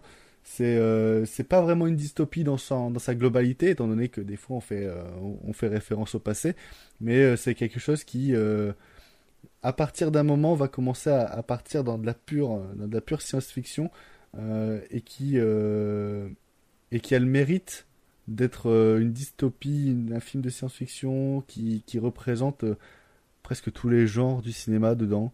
On a du cinéma d'action, de la science-fiction, du, du, film historique, du, euh, de la comédie anglaise. On, a à peu près tous les genres représentés dedans. Et voilà, faut se, faut se les bouffer, ce, le Club Atlas. Faut, faut être préparé à se le bouffer, surtout parce que si on n'est pas prêt à le regarder, enfin, c'est c'est un peu compliqué. Hein, euh, ça peut être Ouais, je suis complètement qu'on- passé à côté, moi. qu'on peut, qu'on peut détester. Tu devrais le revoir parce que Mm, mm. moi, Non, je le reverrai, mais. pour, pour vous Ah, moi, expliquer, euh. c'est Claude Atlas, je l'ai vu la première fois, j'ai absolument rien compris. Et encore, j'avais 13-14 ans, j'ai absolument rien pigé. Euh, et euh, quand on comprend pas quelque chose, il faut euh, réessayer et le revoir. Et j'ai pas tardé pour le revoir, j'ai dû le revoir genre une semaine après euh, avec ma mère, il me semble, quelque chose comme ça. Ma mère n'avait strictement rien compris et j'ai commencé à remettre le puzzle en place, à penser euh, tout ce que je pense de Claude Atlas maintenant. Et c'est devenu une tradition pour moi de le voir au moins une fois par an. Euh, et je, je dois être à mon cinquième, sixième visionnage. Et encore à mon cinquième, sixième visionnage, je décèle quelques, quelques liens. Et ça, ça glorifie le film. Et c'est quelque chose qui... euh, la dystopie qu'il y a dans le film, ce, truc d'homme robot qui commence à avoir des consciences, etc. Là, par contre, on a des, choses qui commencent à devenir un petit peu similaires, notamment dans les pays asiatiques, avec cette avancée technologique où des robots commencent à remplacer des vrais humains, des fausses serveuses commencent à remplacer des êtres humains dans des restaurants, etc., euh, dans ces pays-là. Euh, donc on commence à en venir à ce que on va avoir un nouveau dieu à, croire d'ici quelques années, ça je, ne sais pas. Mais euh, en tout cas, je voulais vraiment vous parler de, de Claude Atlas parce que c'est devenu vraiment pour moi un de mes films préférés et aussi ce que je considère être euh, le, chef-d'œuvre des, euh, des, sœurs Wachowski. Euh, tellement le, le, film est, euh, est incroyable. Enfin, c'est Ouais. là, là, je, tu vois, je suis un petit peu comme vous quand vous parlez de Blade Runner. C'est va, euh, Ah, chercher. moi, je te euh, rejoindrai hein, complètement. va, va-t'en chercher des défauts à, à, à ce truc. Enfin, c'est. Je te rejoindrai complètement sur les sur ce que tu dis par rapport à- aux autres films parce que pour moi aussi c'est un chef-d'œuvre euh, Cloud Atlas. Enfin, je c'est un film que j'ai découvert euh, il y a un an et demi, deux ans. Et, euh, et ce, que- et ce que j'adore en fait sur, avec ce film, c'est que, que je trouve que c'est un renouveau complet en fait du film de science-fiction et aussi Oui. de, de la dystopie, parce que ça, en fait, ça me rappelle euh, les romans que je pouvais lire de Jules Verne, notamment euh, Le Tour du Monde en 80 jours par exemple, non pas euh, dans ce que ça raconte parce que c'est pas la même chose, mais plutôt dans la manière dont c'est raconté. Je trouve que tout est vraiment super bien lié entre les entre les différents personnages qui sont très intéressants aussi. Et on passe d'une époque à une autre. Euh, et pour le coup, euh, je trouve que sur la durée, en fait, euh, euh, bah, on perçoit très bien en fait euh, les limites de chaque époque, euh, les limites aussi des actions en fait des personnages, puisque les personnages sont limités euh, dans chaque époque pour agir sur leur présent. Ça, c'est Mm. quelque chose qui est vraiment crucial euh, dans le film. Et puis on a on a vraiment des beaux personnages. Moi, le personnage de la Libéry, je me rappelle qu'il m'avait vraiment ému. Je trouve qu'il je trouve que c'est vraiment un très beau personnage. Et je me rappelle notamment de la musique de Tom Tykwer bordel. qui est très très bien, qui est vraiment très très bien et qui qui rajoute un petit peu de poésie à certaines scènes. euh. Bah, qui, qui euh, permet euh, la parfaite, euh, la, la parfaite, euh, comment dire, liaison entre tous ces, en- entre tous ces, ces histoires qu'on nous raconte. Aussi, euh, Euh, moi, c'est vrai qu'il y a, il y a des trucs qui, moi, me foutent des gifles à chaque euh, visionnage. C'est, les transitions entre chaque époque. Euh, ces moments où, dans, dans, dans, le monde de, de science-fiction, style Blade Runner en plus, où ils vont, ils, ils vont courir sur, sur cette rampe entre les deux, entre les deux grands bâtiments et que ça va directement faire la transition vers le, vers, euh, vers l'esclave qui va, ouais, vers, vers l'esclave qui va courir sur, euh, sur le mât du, du, du, bateau pour ensuite euh, transitionner, retransitionner vers ce monde-là parce qu'il y a eu un, cours, un, un coup de fusil. Enfin, ce genre de transition qui, certes, au premier visionnage, te perdent complètement. hein. Tu te demandes pourquoi euh, tous, ces, tous ces mondes cohabitent et, et qu'est-ce qu'elle veut en tirer, même si on a vraiment l'impression de voir six films en un. Mais ce Oui. qui est le plus impressionnant, c'est que au, futur visionnage, ces six films en fait en forment un. Et, et c'est ce qui euh, rend le visionnage très ludique au premier, au premier abord, mais ce qui rend aussi. euh, bah, pour moi, c'est vraiment le, le, film complet. Et c'est comme, comme je suis dans les extrapoles depuis tout à l'heure, c'est- pour moi, c'est vraiment le, ce, qui, ce qui pourrait être euh, ce- cette image qu'on essaye de tous, tous de, de, se donner hein, quand, quand on voit nos films préférés, mais c'est vraiment cette image du film parfait. C'est-à-dire que euh, c'est tellement un film qui regroupe tous les genres, qui regroupe euh, toutes les toutes les qualités euh, intrinsèques au, au- au cinéma, que on pourrait facilement le, le, le décrire comme le, film parfait, le film pour tout le monde, le film pour- le film qui, qui, qui résume en quoi le cinéma est, est important dans, dans, dans tous ses aspects. Bref, si vous n'avez pas envie de voir Claude Atlas après ce que je vous ai dit, euh, bah, je peux plus rien faire pour vous. hein. Euh, Est-ce que quelqu'un veut, veut, veut rajouter quelque chose sur Claude Atlas, son expérience euh? Moi, je rajouterais peut-être juste le fait que c'est un film, je pense qu'il faut appréhender comme un grand voyage. Parce que euh, il faut pas nécessairement euh, se demander pourquoi est-ce qu'on nous montre euh, le personnage de Tom Hanks dans telle époque faire ceci à l'instant à l'instant T en fait. Même, même si ces actions vont avoir une conséquence euh, dans le moment futur. Mais euh, il faut vraiment apprécier le film euh, comme une comme gigantesque enfin plutôt comme un gigantesque poème en fait sur sur la vie et sur le temps qui passe sur l'évolution de l'espèce humaine. Voilà c'est extrêmement ambitieux. Après on peut complètement y rester en dehors c'est c'est évident mais c'est vraiment admirable J'aimerais bien savoir ton avis, euh, Vince. Pourquoi t'es resté en dehors euh, Qu'est-ce qui. Si t'as si t'as bien évidemment une réponse à me donner ou si c'est juste. euh, Je... Franchement, mon visionnage remonte à 3-4 ans, mais déjà je pense que je l'ai pas lancé, euh, j'étais pas dans le bon mood, enfin je m'attendais pas du tout à, à ça et je j'étais pas prêt à, à recevoir le, le truc. Et euh, mais je sais pas en fait, je crois que j'ai j'ai jamais réellement accroché au parcours des personnages parce qu'ils étaient tellement multiples. Ah oui. Et, et, et les univers m'ont vraiment pas mal décontenancé. Alors que tu vois, par exemple, euh, dans ce qu'elles ont fait comme euh, œuvre chorale, euh, comme euh, Sense8, ben j'adore en fait. Mais là, je sais pas, c'était, je sais pas, si- je sais pas si c'était les univers qui, différents univers qui ont, qui ont pas du tout connecté avec moi ou je, je- peut-être que j'étais effectivement pas du tout dans, dans la bonne euh, humeur pour le pour le voir non plus, mais je, je sais pas, je trouve pas ça mauvais du tout, mais j'ai juste pas accroché, ça m'est passé au-dessus quoi. Ok. Bon, ça Mais je le m'intéresse. reverrai. Hein. Ça m'intéressait quand même de, de- d'avoir ton, ton avis dessus, étant donné que t'es, c'est un petit peu plus déviant que, déviant que nous, on va dire. Euh, On en a fini avec euh, cette catégorie de, de, de films thématiques sur la dystopie. Euh, tous ces films sont bien évidemment à retrouver en, en DVD, Blu-ray chez, chez les éditeurs respectifs et sont euh, du coup majoritairement tous conseillés par, par l'équipe. Donc si vous ne savez pas quoi regarder, bah, n'hésitez pas à, à les lancer, quitte à, à aller vers l'inconnu.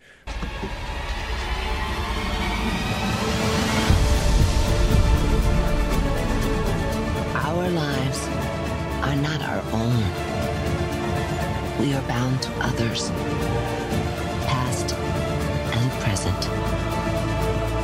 And by each crime and every kindness, we birth our future.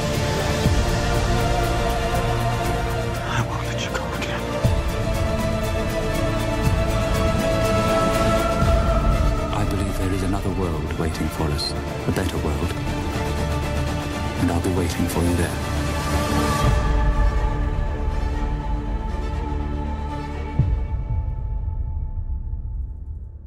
Euh, on va maintenant passer euh, à la séance cinéma, ce qui va faire très plaisir à, à Vince qui a choisi ce film, qui a remporté du coup le choix de ce film dans, un, précédent Monsieur Personne. Il n'aura pas cette émission-ci, j'ai oublié de le préciser, mais parce que l'émission euh, suivante, celle du mois d'avril, sera un petit peu plus spéciale, j'en reviendrai dessus euh, à, à la fin du podcast. Euh, on va maintenant parler de la 36e chambre de Shaolin, euh, un film de Liu Xia Liang, si je me, me trompe pas. Euh, film qui euh, qui raconte euh, film de 90 euh, film de 78 euh, film hongkongais de 78 euh, qui raconte l'histoire du personnage de Liu euh, qui est décidé à combattre les Manchus et de venger sa, sa famille assassinée. Du coup, il va intégrer le temple le temple de Shaolin afin d'y être formé aux arts martiaux. Mais les moines Shaolin ne lui font pas de. Euh, c'est le cas de le dire. Vince, c'est toi qui a, qui, a, qui a choisi ce film, c'est toi qui nous l'a conseillé et qui nous l'a fait obliger de le regarder, même si c'était pas vraiment euh, dé- désagréable. Euh, Vince, euh, je t'en prie.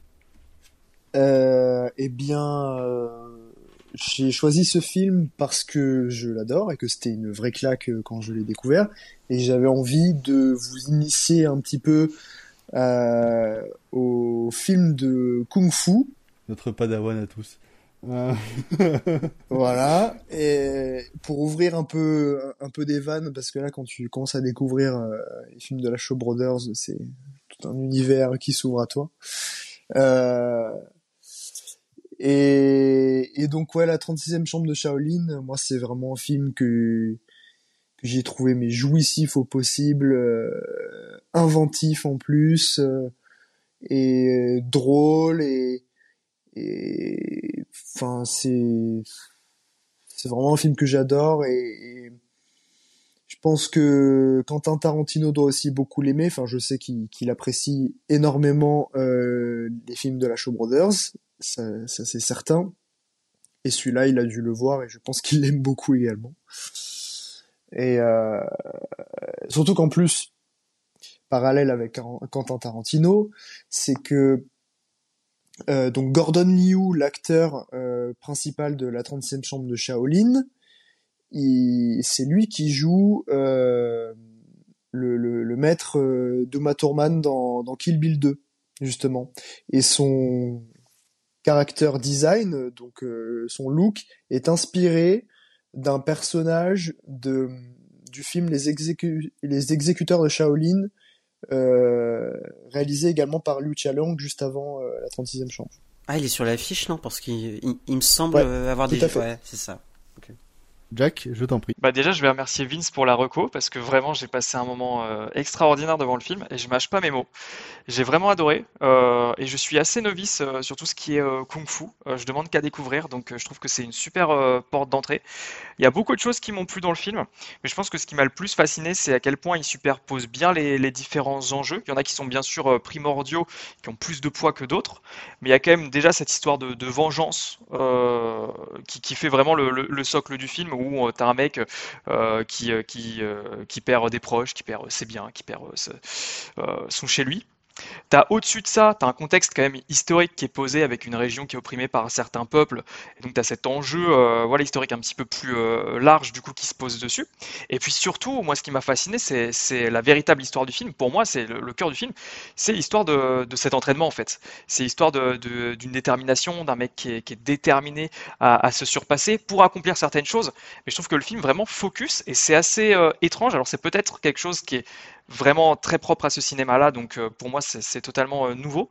Mais le fait de se concentrer autant sur l'ent- l'entraînement, même si après la caméra se porte bien sûr sur les, sur les conséquences et, ce que l'entraînement apporte, mais autant sur l'entraînement qui est vraiment pour moi les trois quarts du film, enfin c'est comme ça que je l'ai ressenti, c'est quelque chose d'assez euh, original, d'assez couillu et surtout d'extrêmement galvanisant. Pour moi c'est ça vraiment le, le truc qui m'a fait, qui fait accrocher du début à la fin c'est que c'est donc un entraînement qui est hyper intense, qui est euh, une, une ode au kung-fu, à ses valeurs, euh, à une sorte euh, d'équilibre. Et puis en fait, ça, ça apporte quelque chose au film de, de ludique, je trouve. En fait, avec ces différentes épreuves, la sensation de, de progression qui est presque comme un jeu vidéo avec ses différents niveaux. Donc tu sens à chaque fois la progression, puisqu'elle est clairement numérotée en fait. Et, et je trouve que tu, tu ressens la progression du mec et, et- et c'est extrêmement, extrêmement galvanisant et jouissif comme tu l'as dit. Et puis autre chose qui fait que c'est aussi appréciable, c'est que pour moi le, le véritable maître du kung-fu, bah, en fait, il est derrière la caméra. Euh, parce que au niveau des cadrages, des mouvements, euh, du montage, tu ressens chaque coup, chaque parade. C'est vraiment extrêmement impressionnant, extrêmement euh, immersif. Et, ça m'a fait, fait vraiment adorer le film. Personnellement, je, trouve que, en tout cas de tous les films que j'ai vus qui ont eu des séquences comme ça, je trouve que c'est les meilleures séquences d'entraînement euh, D'entraînement, que ouais. j'ai vues au cinéma. Ouais, ouais, ouais, très euh, clairement, franchement. très très clairement. Jérém? Ben euh, non, ben c'est comme euh, comme Jack, moi aussi je suis un énorme novice euh, en tout ce qui est même cinéma hongkongais, kung-fu, etc. Et du coup, ben, ça m'a fait énormément plaisir de, de découvrir ce genre de, de cinéma. Et, euh, et ouais non franchement j'ai j'ai pris mais un plaisir monstre à, à le voir euh, aller s'entraîner sur les différents niveaux et, et surtout le le fait que ben que dans la dans, dans cette conclusion ben, qu'il réussit à, à prendre toutes toutes ces toutes ces compétences qu'il a acquis et que pour finir ben, qu'il qu'il qu'il réussit à, tout faire et et qu'il qu'il réussisse tout simplement. Et franchement ça ça m'a fait un peu penser euh, aux entraînements de, de Rookie mais genre pendant euh, pendant une heure et demie quoi. Et et j'ai vraiment vraiment vraiment adoré. Et euh, ouais par contre il y avait euh, au début j'avais peut-être un peu du mal avec les bruitages mais euh, après je me suis euh, je me suis dit ouais peut-être que au niveau de la production etc avec le film c'était un peu difficile et que du coup bah, dans ma tête je me suis dit ouais bah, j'ai j'ai une sorte de la barrière enfin c'est cassé et pour finir j'ai trouvé ça quand même assez assez naturel même si ça a un aspect un peu cartoon mais ça fait je trouve ça fait quand même partie du du film donc euh, non franchement j'ai j'ai vraiment vraiment j'ai vraiment adoré super super découverte Je pensais pas que t'allais évoquer le sujet toi, mais euh, allons-y, hein, let's go. Euh, je, je parle des bruitages, mais je veux dire d'abord mon avis sur le film. Euh, moi, la 36e chambre de Shaolin, euh, bon, je suis pas trop novice au Kung Fu, j'ai vu Crazy Kung Fu, donc ça va. Mais euh... non, mais le, film est très sympa, le film est, très ludique parce que justement Jack l'a dit, mais les séquences d'entraînement sont sont vraiment super. Enfin, c'est ce qui, moi, ma personne m'a accroché. L'intro à la Shang-Chi m'a fait rire. Euh, avec les, les 10 anneaux. ah oui, oui, euh, pendant le générique là. Ouais, avec les, avec les 10 anneaux, ça m'a fait rire. Euh, Mm. Tout ce qui se passe. En fait, la- moi, la quête de vengeance, je dois, je dois avouer, ça, je m'en suis un petit peu battu les couilles. Enfin, ça Bah, m'intéressait. l'oublies en fait euh, quasiment. Ouais, non, ça, me- ça m'intéressait pas et je m'en foutais. Vraiment, c'est les, sé- à partir du moment où ils rentrent dans le, dans le, temple Shaolin, euh, pour moi, c'est, vraiment super ludique, etc. Mais je vais rebondir euh, sur, les bruitages. Moi, faut savoir que j'ai, pas des oreilles, moi, j'ai des sonates sous-marins. Donc, c'est-à-dire que chaque petit bruit, je les entends et ça a tendance à me, à, vraiment me saouler quand c'est, récurrent. Et je dois, avouer que les séquences de combat en intro et en conclusion du film sont assez éprouvants en termes de bruitage pour moi. C'est-à-dire que tout ce qui se passe devant la caméra en termes de chorégraphie, en termes de technique, de mouvement de caméra, machin, c'est passionnant, c'est vraiment formidablement fait. Mais ce manque de budget, ce manque de diversité de, bruitage, euh, moi, ça a tendance à m'irriter. C'est, je- comment vous décrire? C'est-à-dire que si tel bruitage est un coup d'épée, tel bruitage restera ce coup d'épée tout le temps. Donc si ça fait ding, ça fera ding ding, mais pendant euh, les 10 minutes de combat. Et, et ça, ça me sort du film. C'est-à-dire que j'étais plus concentré sur le fait oh ce bruit m'énerve plutôt que oh ces combats sont super bien filmés et, et, et ça me donne envie de, de Bah, faut m'investir. apprendre à se concentrer sur les bonnes choses. Hein. Mais j'ai- pas j'ai pas d'oreilles, j'ai des sonotes sous-marins. Excuse-moi. Ouais. Euh, va avoir un oréal, hein, c'est pas un problème. hein. En, en gros, c'est dans, dans, un dans un dîner, par exemple. T'as beau avoir la télé, je vais me concentrer sur les gens, les bruits qui mâchent. Enfin, c'est c'est un problème Oui. de concentration. Ah oui, non, c'est c'est horrible. hein, Oui, non, mais oui, t'es t'es misophone. Voilà, je le suis exactement. aussi, hein, mais euh... Donc il y, a, y a des trucs, moi ça, ça ça me va pas. Donc si jamais vous êtes comme moi, bah regardez les une heure et demie au milieu, c'est super. Mais sinon après vous allez. Euh... Moi, personnellement ça m'a sorti du truc. Après voilà, je je, tatillonne à, à, mon échelle, mais sinon ça reste un, super film qui est euh, qui est euh, qui est super prenant, super ludique et qui qui, qui, emporte. Hein, et je me rappelle de certaines musiques qui étaient vraiment qui, qui étaient vraiment belles. Et par exemple en parlant de, de, bruitage, tu vois, je trouve que toutes les preuves avec les cloches avec les enfin avec les cloches avec le ding ding les cloches et faut pas se prendre les les joues dans les flammes Oui. Ah oui. euh, super prenante tu vois ça ça ça m'a pas gêné en termes de d'au- d'audio etc et ça ça crée une ambiance euh, très particulière et ouais c'est ça mais ça c'était vraiment top mais euh, ouais c'est un film que je vous recommanderais parce que c'est vraiment du, du, du, du très bon cru euh, que, nous euh, que nous a conseillé Vince. Euh, William pour euh, pour finir un petit peu sur sur la 36e chambre. Ouais, alors moi je m'attendais clairement pas à apprécier autant le, le film parce que pareil, je suis pas très connaisseur du, du film de Kung Fu, mais ce qui m'a le plus plu dans, dans le film, moi je vais revenir peut-être sur quelque chose qu'on n'a pas totalement évoqué, c'est la structure du film. Parce qu'en fait, pour moi ce qui fonctionne si bien dans le film, c'est euh, la construction du personnage. C'est-à-dire que oui, on a, on a toutes ces séquences d'entraînement qui vont former euh, le personnage dans la secte pour euh, apprendre les différentes techniques de combat et pouvoir euh, concrètement euh, concrétiser sa vengeance. Mais ça fonctionne parce que on a eu tout un background en fait du, du personnage euh, où on a, on a pu comprendre aussi ses motivations pour, euh, bah, pour ce qui le pousse en fait euh, à, mener cet entraînement et notamment euh, euh, bah, toute cette séquence en fait où, euh, le personnage va voir les personnes de sa famille se faire assassiner. Une séquence qui est très belle et là où justement je trouve la musique est très bien utilisée. Moi, j'adore tout le travail sur le son dans le film parce que on a à la fois une musique qui sait accompagner parfaitement les scènes dramatiques mais aussi être spectaculaire dans les dans les séquences dans les dans les séquences de kung-fu et en Puis- même puis temps Gordon Liu, il a une manière de jouer les, les scènes dramatiques assez, assez intense. Aussi, je euh, trouve ça fonctionne ouais. super bien. Et ça, et ça rend d'autant plus attachant. Parce qu'en fait, on, on voit très clairement que euh, il veut se former pas pour euh, pas pour devenir une brute, il veut se former pour rétablir la justice parce qu'il estime Mm. que au sein de la communauté, il y a rien qui va en fait. Et c'est ce qui rend le, le film intéressant parce que on pourrait avoir un film de kung-fu qui est absolument maîtrisé en termes de chorégraphie et même en termes de mise en scène incroyable, mais pour moi le film pourrait pas être euh, aussi grand comme l'est ce film euh, s'il n'y avait pas ce personnage où on, peut s'y identifier et, euh, comprendre toutes les raisons qui le mènent à, poursuivre cet entraînement qui en plus de ça une difficulté extrême. Donc c'est aussi un film je pense qui renvoie un beau message puisque ça nous dit concrètement que, que tout le monde est capable en fait de, de repousser ses propres limites euh, et carrément d'aller d'aller sauter au-dessus euh, au-dessus d'une flaque d'eau euh, sans même toucher la flaque. Voilà, je trouve que le film arrive à, transcender sa dimension spectaculaire dans les chorégraphies, évidemment avec les mises en scène, en lui donnant aussi des des scènes beaucoup plus dramatiques, beaucoup plus presque poétiques en fait. Aussi avec le travail sur le son, Louane t'en a parlé rapidement.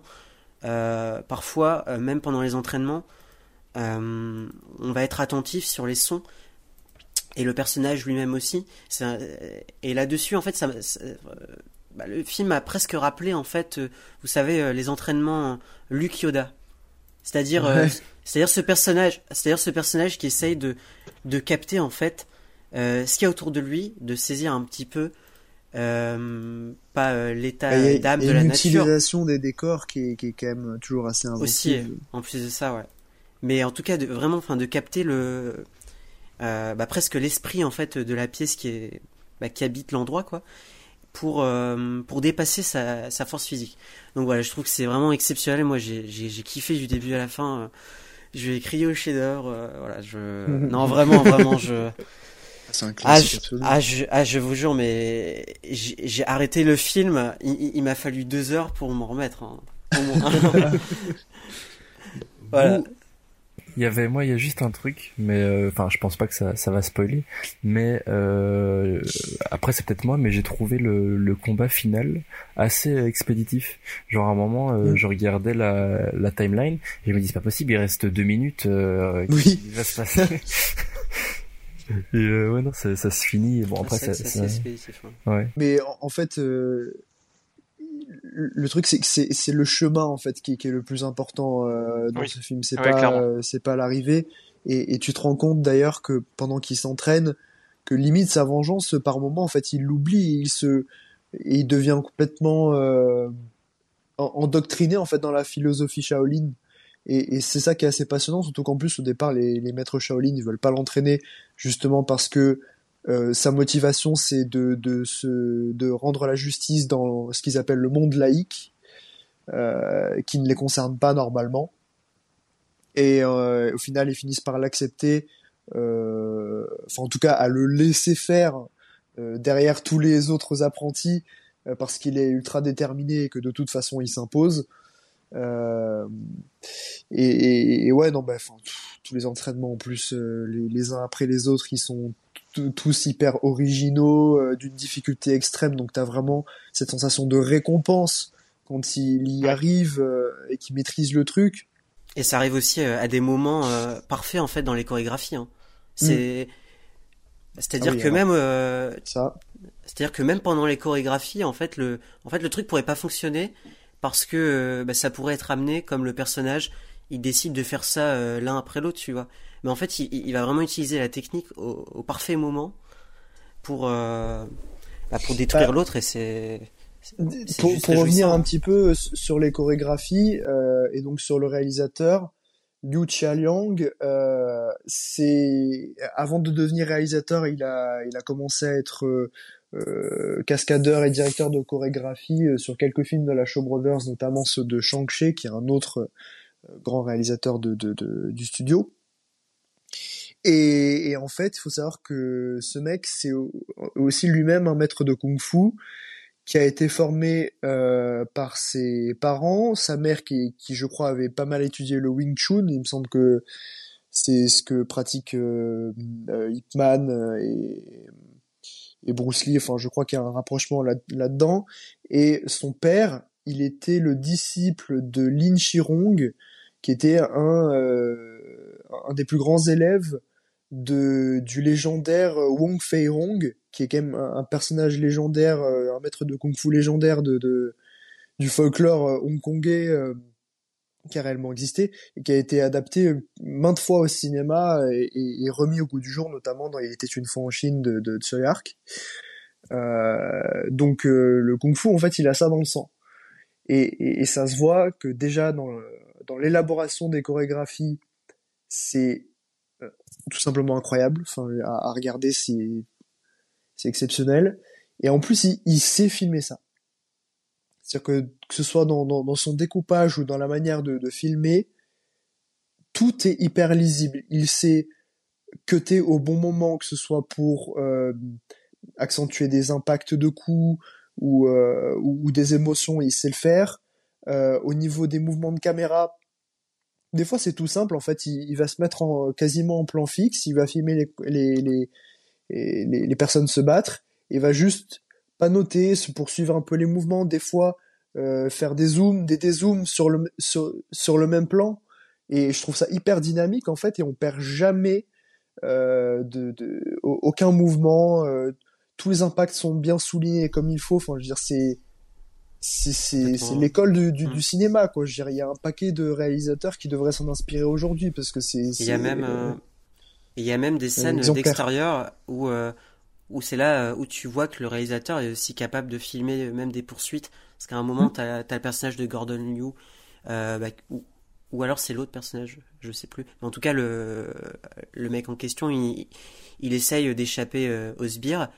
Et, euh, et bah, tu vois, bah, c'est-à-dire que le, il va pas y avoir bah, d'affrontement direct en fait entre eux, mais pour autant, euh, tu vas, tu vas parfaitement ressentir bah, que le personnage il est poursuivi, euh, il va pas, il, va pas aussi euh, hésiter à, à, à faire des courtes focales euh, sur le visage du personnage, etc. C'est, vraiment complètement maîtrisé. Et... Ouais, c'est, très fort. Euh, Et, et, et pour revenir brièvement euh, sur euh, ce qu'évoquaient euh, Jérém et, et Loane euh, à propos des bruitages, en fait, c'est sûr que selon euh, votre sensibilité, vous allez être euh, plus ou moins euh, affecté par ça. Moi, perso, ça me dérange pas. Je trouve que c'est euh, ce qui fait partie aussi du charme de, des- productions de la Shaw Brothers, parce que pour le coup, euh, peu importe qui réalise, hein, que ce soit Liu Chialiang, euh, Chu Yuan ou, ou Shang-Chi, ils ont toujours les mêmes bruitages, et notamment pour les épées, c'est ce qui est le plus distinctif, je trouve, qui a un bruit métallique assez aigu.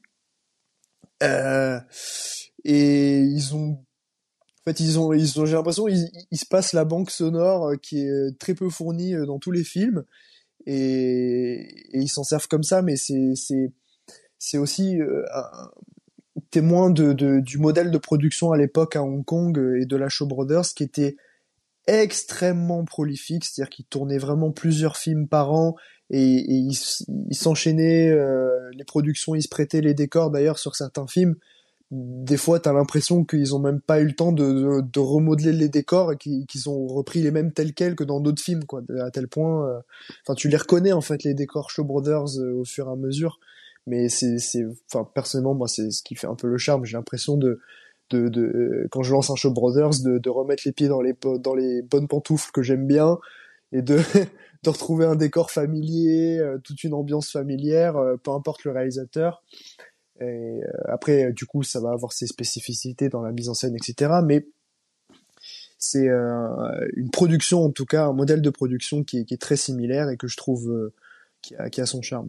Vous l'aurez compris, la 36e chambre de Shaolin est notre recommandation, euh, du moins un film extraordinaire, un film à congrès à euh, découvrir euh, obligatoirement. Il est dispo, il me semble, en VOD à l'achat ou, à l'achat sur Apple TV+. dispo en DVD aussi. Et en DVD également. Bon, apparemment. le- éditez un Blu-ray, s'il vous plaît. Ouais. Ah oui, ah oui, oui, oui, vraiment, oui. Avec la, la trilogie, parce que j'ai vu que c'était une trilogie. Donc, euh, autant. euh, Ouais, après les, les deux suivants, c'est c'est des sortes de reboot. Ah, c'est des reboots. Sur, sur le concept de la 36e chambre, quoi. Ok. Mais, euh, C'est comme Infernal Affairs 2, quoi, ça sert pas à grand chose. Euh, bref. Euh, Il est en train de bouillir, ça me fait rire. Je vais te taper, Luan. C'était gratuit. ah, complètement. Complètement.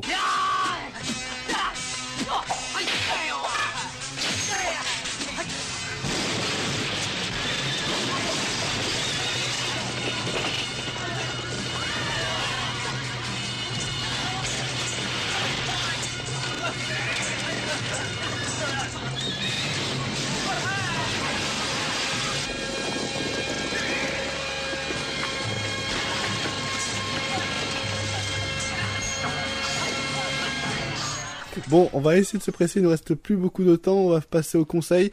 Pour rappel, les conseils, c'est un peu comme je te des minutes, pas une de plus, mais sauf qu'on peut parler un peu de, tout. Bon, il n'y a pas de chrono, mais on essaye de, faire rapide. Euh, Jack, euh, je te laisse commencer avec ton conseil du mois, un film qui est encore actuellement au cinéma. Je t'en prie. Oui, eh bien la première fois que je suis venu, j'ai conseillé euh, un animé. On va continuer dans cet esprit euh, shonen, puisque je vais vous recommander tout simplement d'aller voir le film euh, Jujutsu Kaisen 0. Alors, évidemment, je le conseille aux, fans de la série, même s'ils sont certainement déjà allés le voir. Mais surtout, je le conseille parce que, étant donné que c'est un préquel et qu'il revient un petit peu aux fondamentaux de, l'univers, et ben même des gens novices qui ne s'y connaissent pas euh, pourraient euh, le découvrir sans souci. Les, les règles de l'univers euh, donc de Jujutsu, qui est un, qui est un, récit qui, s'ancre plus ou moins dans notre réalité, où cette fois-ci il y a des exorcistes qui combattent des démons. C'est plus original que ça, bien que le postulat laisse à penser que ce ne, le- soit pas du tout. Et bien en fait, cette histoire, étant donné qu'elle voilà, elle reprend les règles initiales, qu'elle les réexplique rapidement pas aussi longuement dans l'animé, mais elle les réexplique quand même suffisamment, euh, de manière suffisamment euh, claire euh, aux, spectateurs, et ben finalement, tout le monde peut se laisser tenter par, euh, par le film. C'est plutôt efficace, c'est extrêmement bien animé, c'est animé par la maison MAPPA qui s'occupe actuellement de, de l'attaque des Titans et qui fait un, boulot monstrueux sur la mise en scène et sur l'animation. Et, donc je le recommande chaudement. Je recommande du coup également la série qui va avec, hein, qui est, qui est, qui assez, qui est assez bonne, avec des personnages très attachants, euh, des OST qui font vraiment le taf, et surtout, vraiment pour moi, le, le gros point fort de Jujutsu, c'est euh, c'est la mise en scène, c'est le visuel, ça a de la gueule, donc euh, foncez. Pour continuer sur les conseils, Will va nous conseiller une, un coffret récemment paru chez Carlotta. Je t'en prie. Euh, il s'agit du coffret euh, Satyajit Ray euh, avec euh, six films donc euh, puisqu'il s'agit euh, des films La Grande Ville, Charulata, Le Lâche, Le Saint, mais également Le Héros et Le Dieu éléphant. Alors euh, Satyajit Ray, c'est un réalisateur, c'est peut-être le cinéaste indien le le plus connu de, de la sphère cinéphile et euh, c'est un immense réalisateur euh, qui a su retranscrire à travers ses différentes œuvres la culture indienne et notamment ce qui, s'y rattache par rapport aux idéaux du mariage, mais également au désir d'écrire, euh, à la perspective professionnelle aussi, aux inégalités sociales et économiques. Et donc euh, voilà, je voulais parler de, de ce coffret parce que c'est la première fois où on a des, des films du, du réalisateur qui, qui sortent en Blu-ray dans, vraiment dans une superbe restauration. Et euh, on a ici des, des grands films, euh, notamment La Grande Ville et Charulata, qui euh, sont des petites merveilles euh, de poésie, sans pour autant être niaises, euh, qui, qui savent parfaitement jouer à la fois entre euh, quelque chose euh, d'a- d'assez psychologique, notamment avec, des triangles amoureux, mais également avec beaucoup d'humour et énormément d'humanité, puisque c'est ce qui caractérise le cinéma de, de Satyajit Ray. C'est un cinéma de l'empathie, c'est un cinéma humain. Et, et voilà, je ne peux que vous encourager de les découvrir sous peu. Ah, tu voulais rajouter un petit truc, euh, Vince Pour dire que j'ai aussi le coffret et euh, j'ai vu pour l'instant euh, quatre films sur les six et que hum, c'est magnifique. Enfin, euh, voyez les films de Satyajit Ray, euh, prenez ce coffret et euh, voilà, foncez quoi. C'est une œuvre euh, inestimable. Pour continuer, je vais vous parler de, du documentaire Jim Carrey et l'Amérique démasquée de Thibaut Sèvres et Adrien Desnouettes, qui est euh, un documentaire récemment paru euh, sur Arte, euh, via MyCanal pour moi, euh, qui a été euh, aussi euh, diffusé euh, à Deauville. Malheureusement, je, je l'ai loupé pour euh, cause de conférence de, de Johnny Depp. Je dis ça juste pour faire chier euh, Jack qui est, qui est Oui, oui, oui, oui, Et c'est un documentaire qui que je vous conseille. Ça revient, euh, ça revient sur euh, une des euh, sur la carrière de Jim Carrey, mais notamment via un thème en particulier que je vous laisserai découvrir euh, dans, le documentaire. Mais c'est c'est quelque chose qui, qui est assez intelligent dans dans la recherche, dans dans l'écriture, et c'est quelque chose qui qui nous et c'est un- une œuvre qui nous permet de nous rendre compte qu'il y a une certaine logique dans les choix de films de de Jim Carrey, une logique qui va beaucoup plus loin de ce qui euh, ça peut laisser transparaître. C'est un beau petit portrait, c'est quelque chose qui se savoure très rapidement parce que ça dure qu'une cinquantaine de minutes. Mais euh, c'est quelque chose que si vous aimez l'acteur, si vous souhaitez en découvrir un peu plus sur la personne et sur ses choix de carrière, et pourquoi il avait fait par exemple une absence pendant quelques années dans, le cinéma et, qu'il revient en force, etc. Notamment avec Sonic 2, lol. Euh, et bah euh, c'est quelque chose qui, qui peut être assez passionnant à regarder et c'est voilà c'est un beau petit format TV euh, qui mériterait euh, mériterait euh, le visionnage euh, et c'est sur Arte donc c'est gratuit n'hésitez pas on va continuer maintenant avec le conseil de Jérém qui va nous parler Ouais. euh, d'un petit bouquin, De- il me semble. Celui qui hantait les ténèbres, donc euh, c'est en fait c'est un, un manga euh, donc dessiné par Gutanabe et écrit par Lovecraft. Donc en fait Gutanabe il il s'est dit un jour ben, qu'il allait reprendre les écrits de Lovecraft donc les plus connus. Par exemple il y a l'appel du Cthulhu, Dagon, les couleurs tombées du ciel, etc. Et ben, pour ceux qui savent pas qui est euh, Lovecraft, ben, en fait c'est un auteur qui a écrit énormément de, de nouvelles sur euh, l'horreur cosmique. Donc euh, en gros c'est des, des monstres hein, souvent tentaculaires qui viennent d'un monde et qui étaient déjà là sur la Terre. en fait on les appelle les anciens. Et du coup ben, Gutanabe il a décidé ben, de dessiner toutes ces nouvelles de Lovecraft. Et là ben, j'ai découvert celui qui hantait les ténèbres. Voilà, avec une belle euh, reliure en cuir.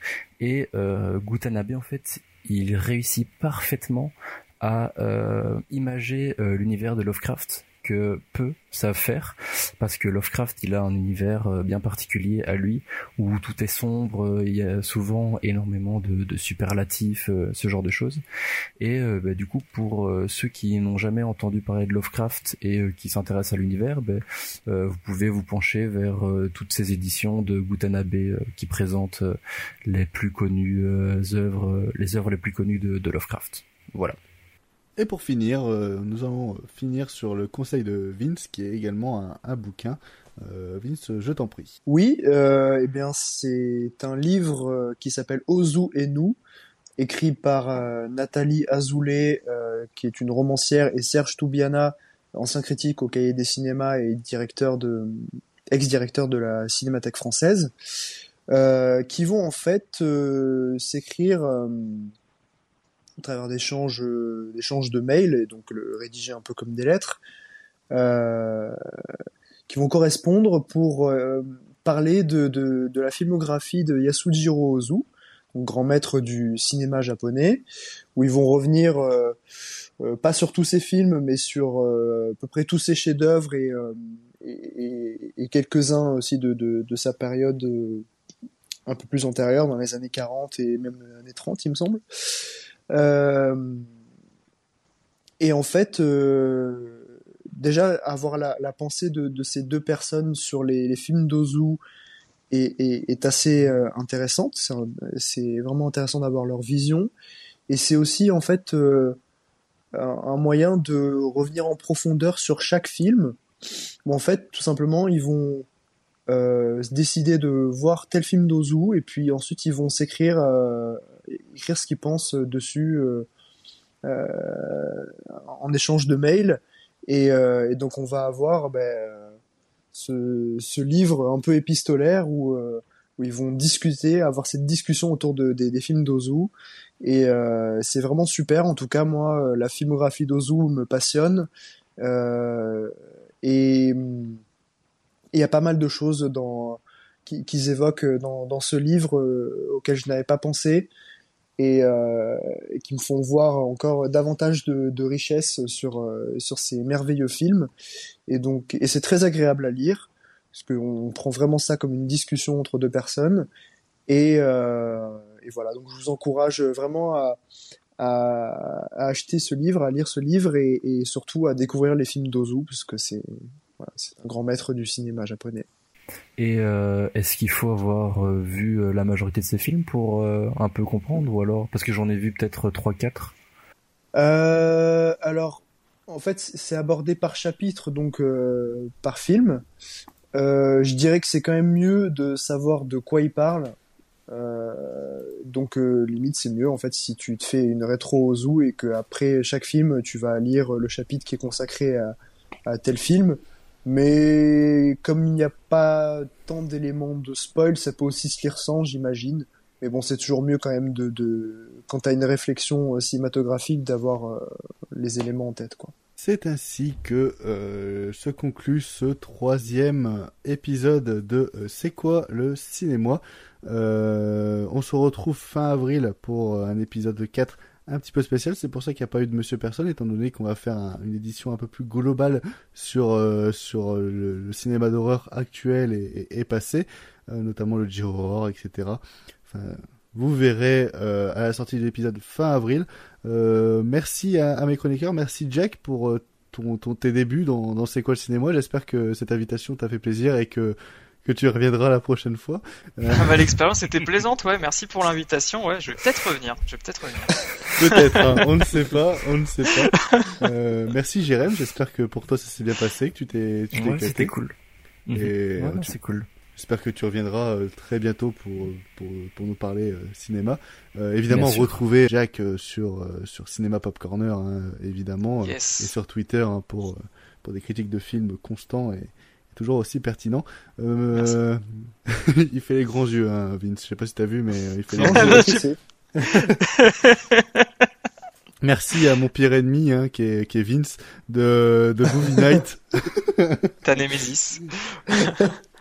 Ah, il il m'a pas insulté, il m'avait dit qu'il allait m'insulter cet épisode, il m'a pas insulté, j'en suis très fier. Non, parce que t'as as été moins désagréable que- que ce que je pensais. Ah, Peut-être parce que je peux me faire juger par un plus large public. Euh... Ah, il a peur d'assumer ses positions. oh non, non, non, je, je suis plus, plus soft, on va dire que je suis plus soft. J'utilise des, des termes, euh, j'utilise moins les Ouais. termes, on va dire. Ouais, ouais. M- Merci encore de ta présence, hein, j'espère Mais que... de rien, c'est toujours un plaisir. Est-ce qu'il sera là au mois d'avril? Je sais pas, on verra. Je sais Euh, pas non plus, on verra. Et merci Will, hein, toujours, pour, euh, pour ta fidélité, ta pertinence et, et ta gentillesse Ouais. absolue.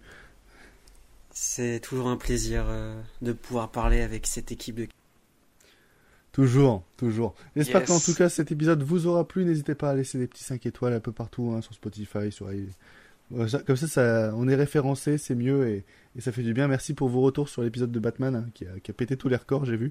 Ça, fait- ça fait très plaisir. Euh, et, euh, et voilà, on se retrouve très, très prochainement. Euh, tout est, tous les liens sont, sont en description euh, du podcast. C'était euh, c'est- c'était l'équipe de C'est quoi c'était moi, c'était euh, Louane. Euh, salut à tous et allez voir des films, surtout allez voir des films. Salut Alors, infidèle, on s'en va sans dire au revoir Mais pas du tout. Au revoir, messieurs, dames. C'est ça la puissance intellectuelle. Bac plus 2, les enfants. On se dit au revoir pour un petit moment. Juste un petit moment. Eh, vous croyez pouvoir te tirer sans dire au revoir? D'accord. La prochaine fois, c'est moi qui conduis.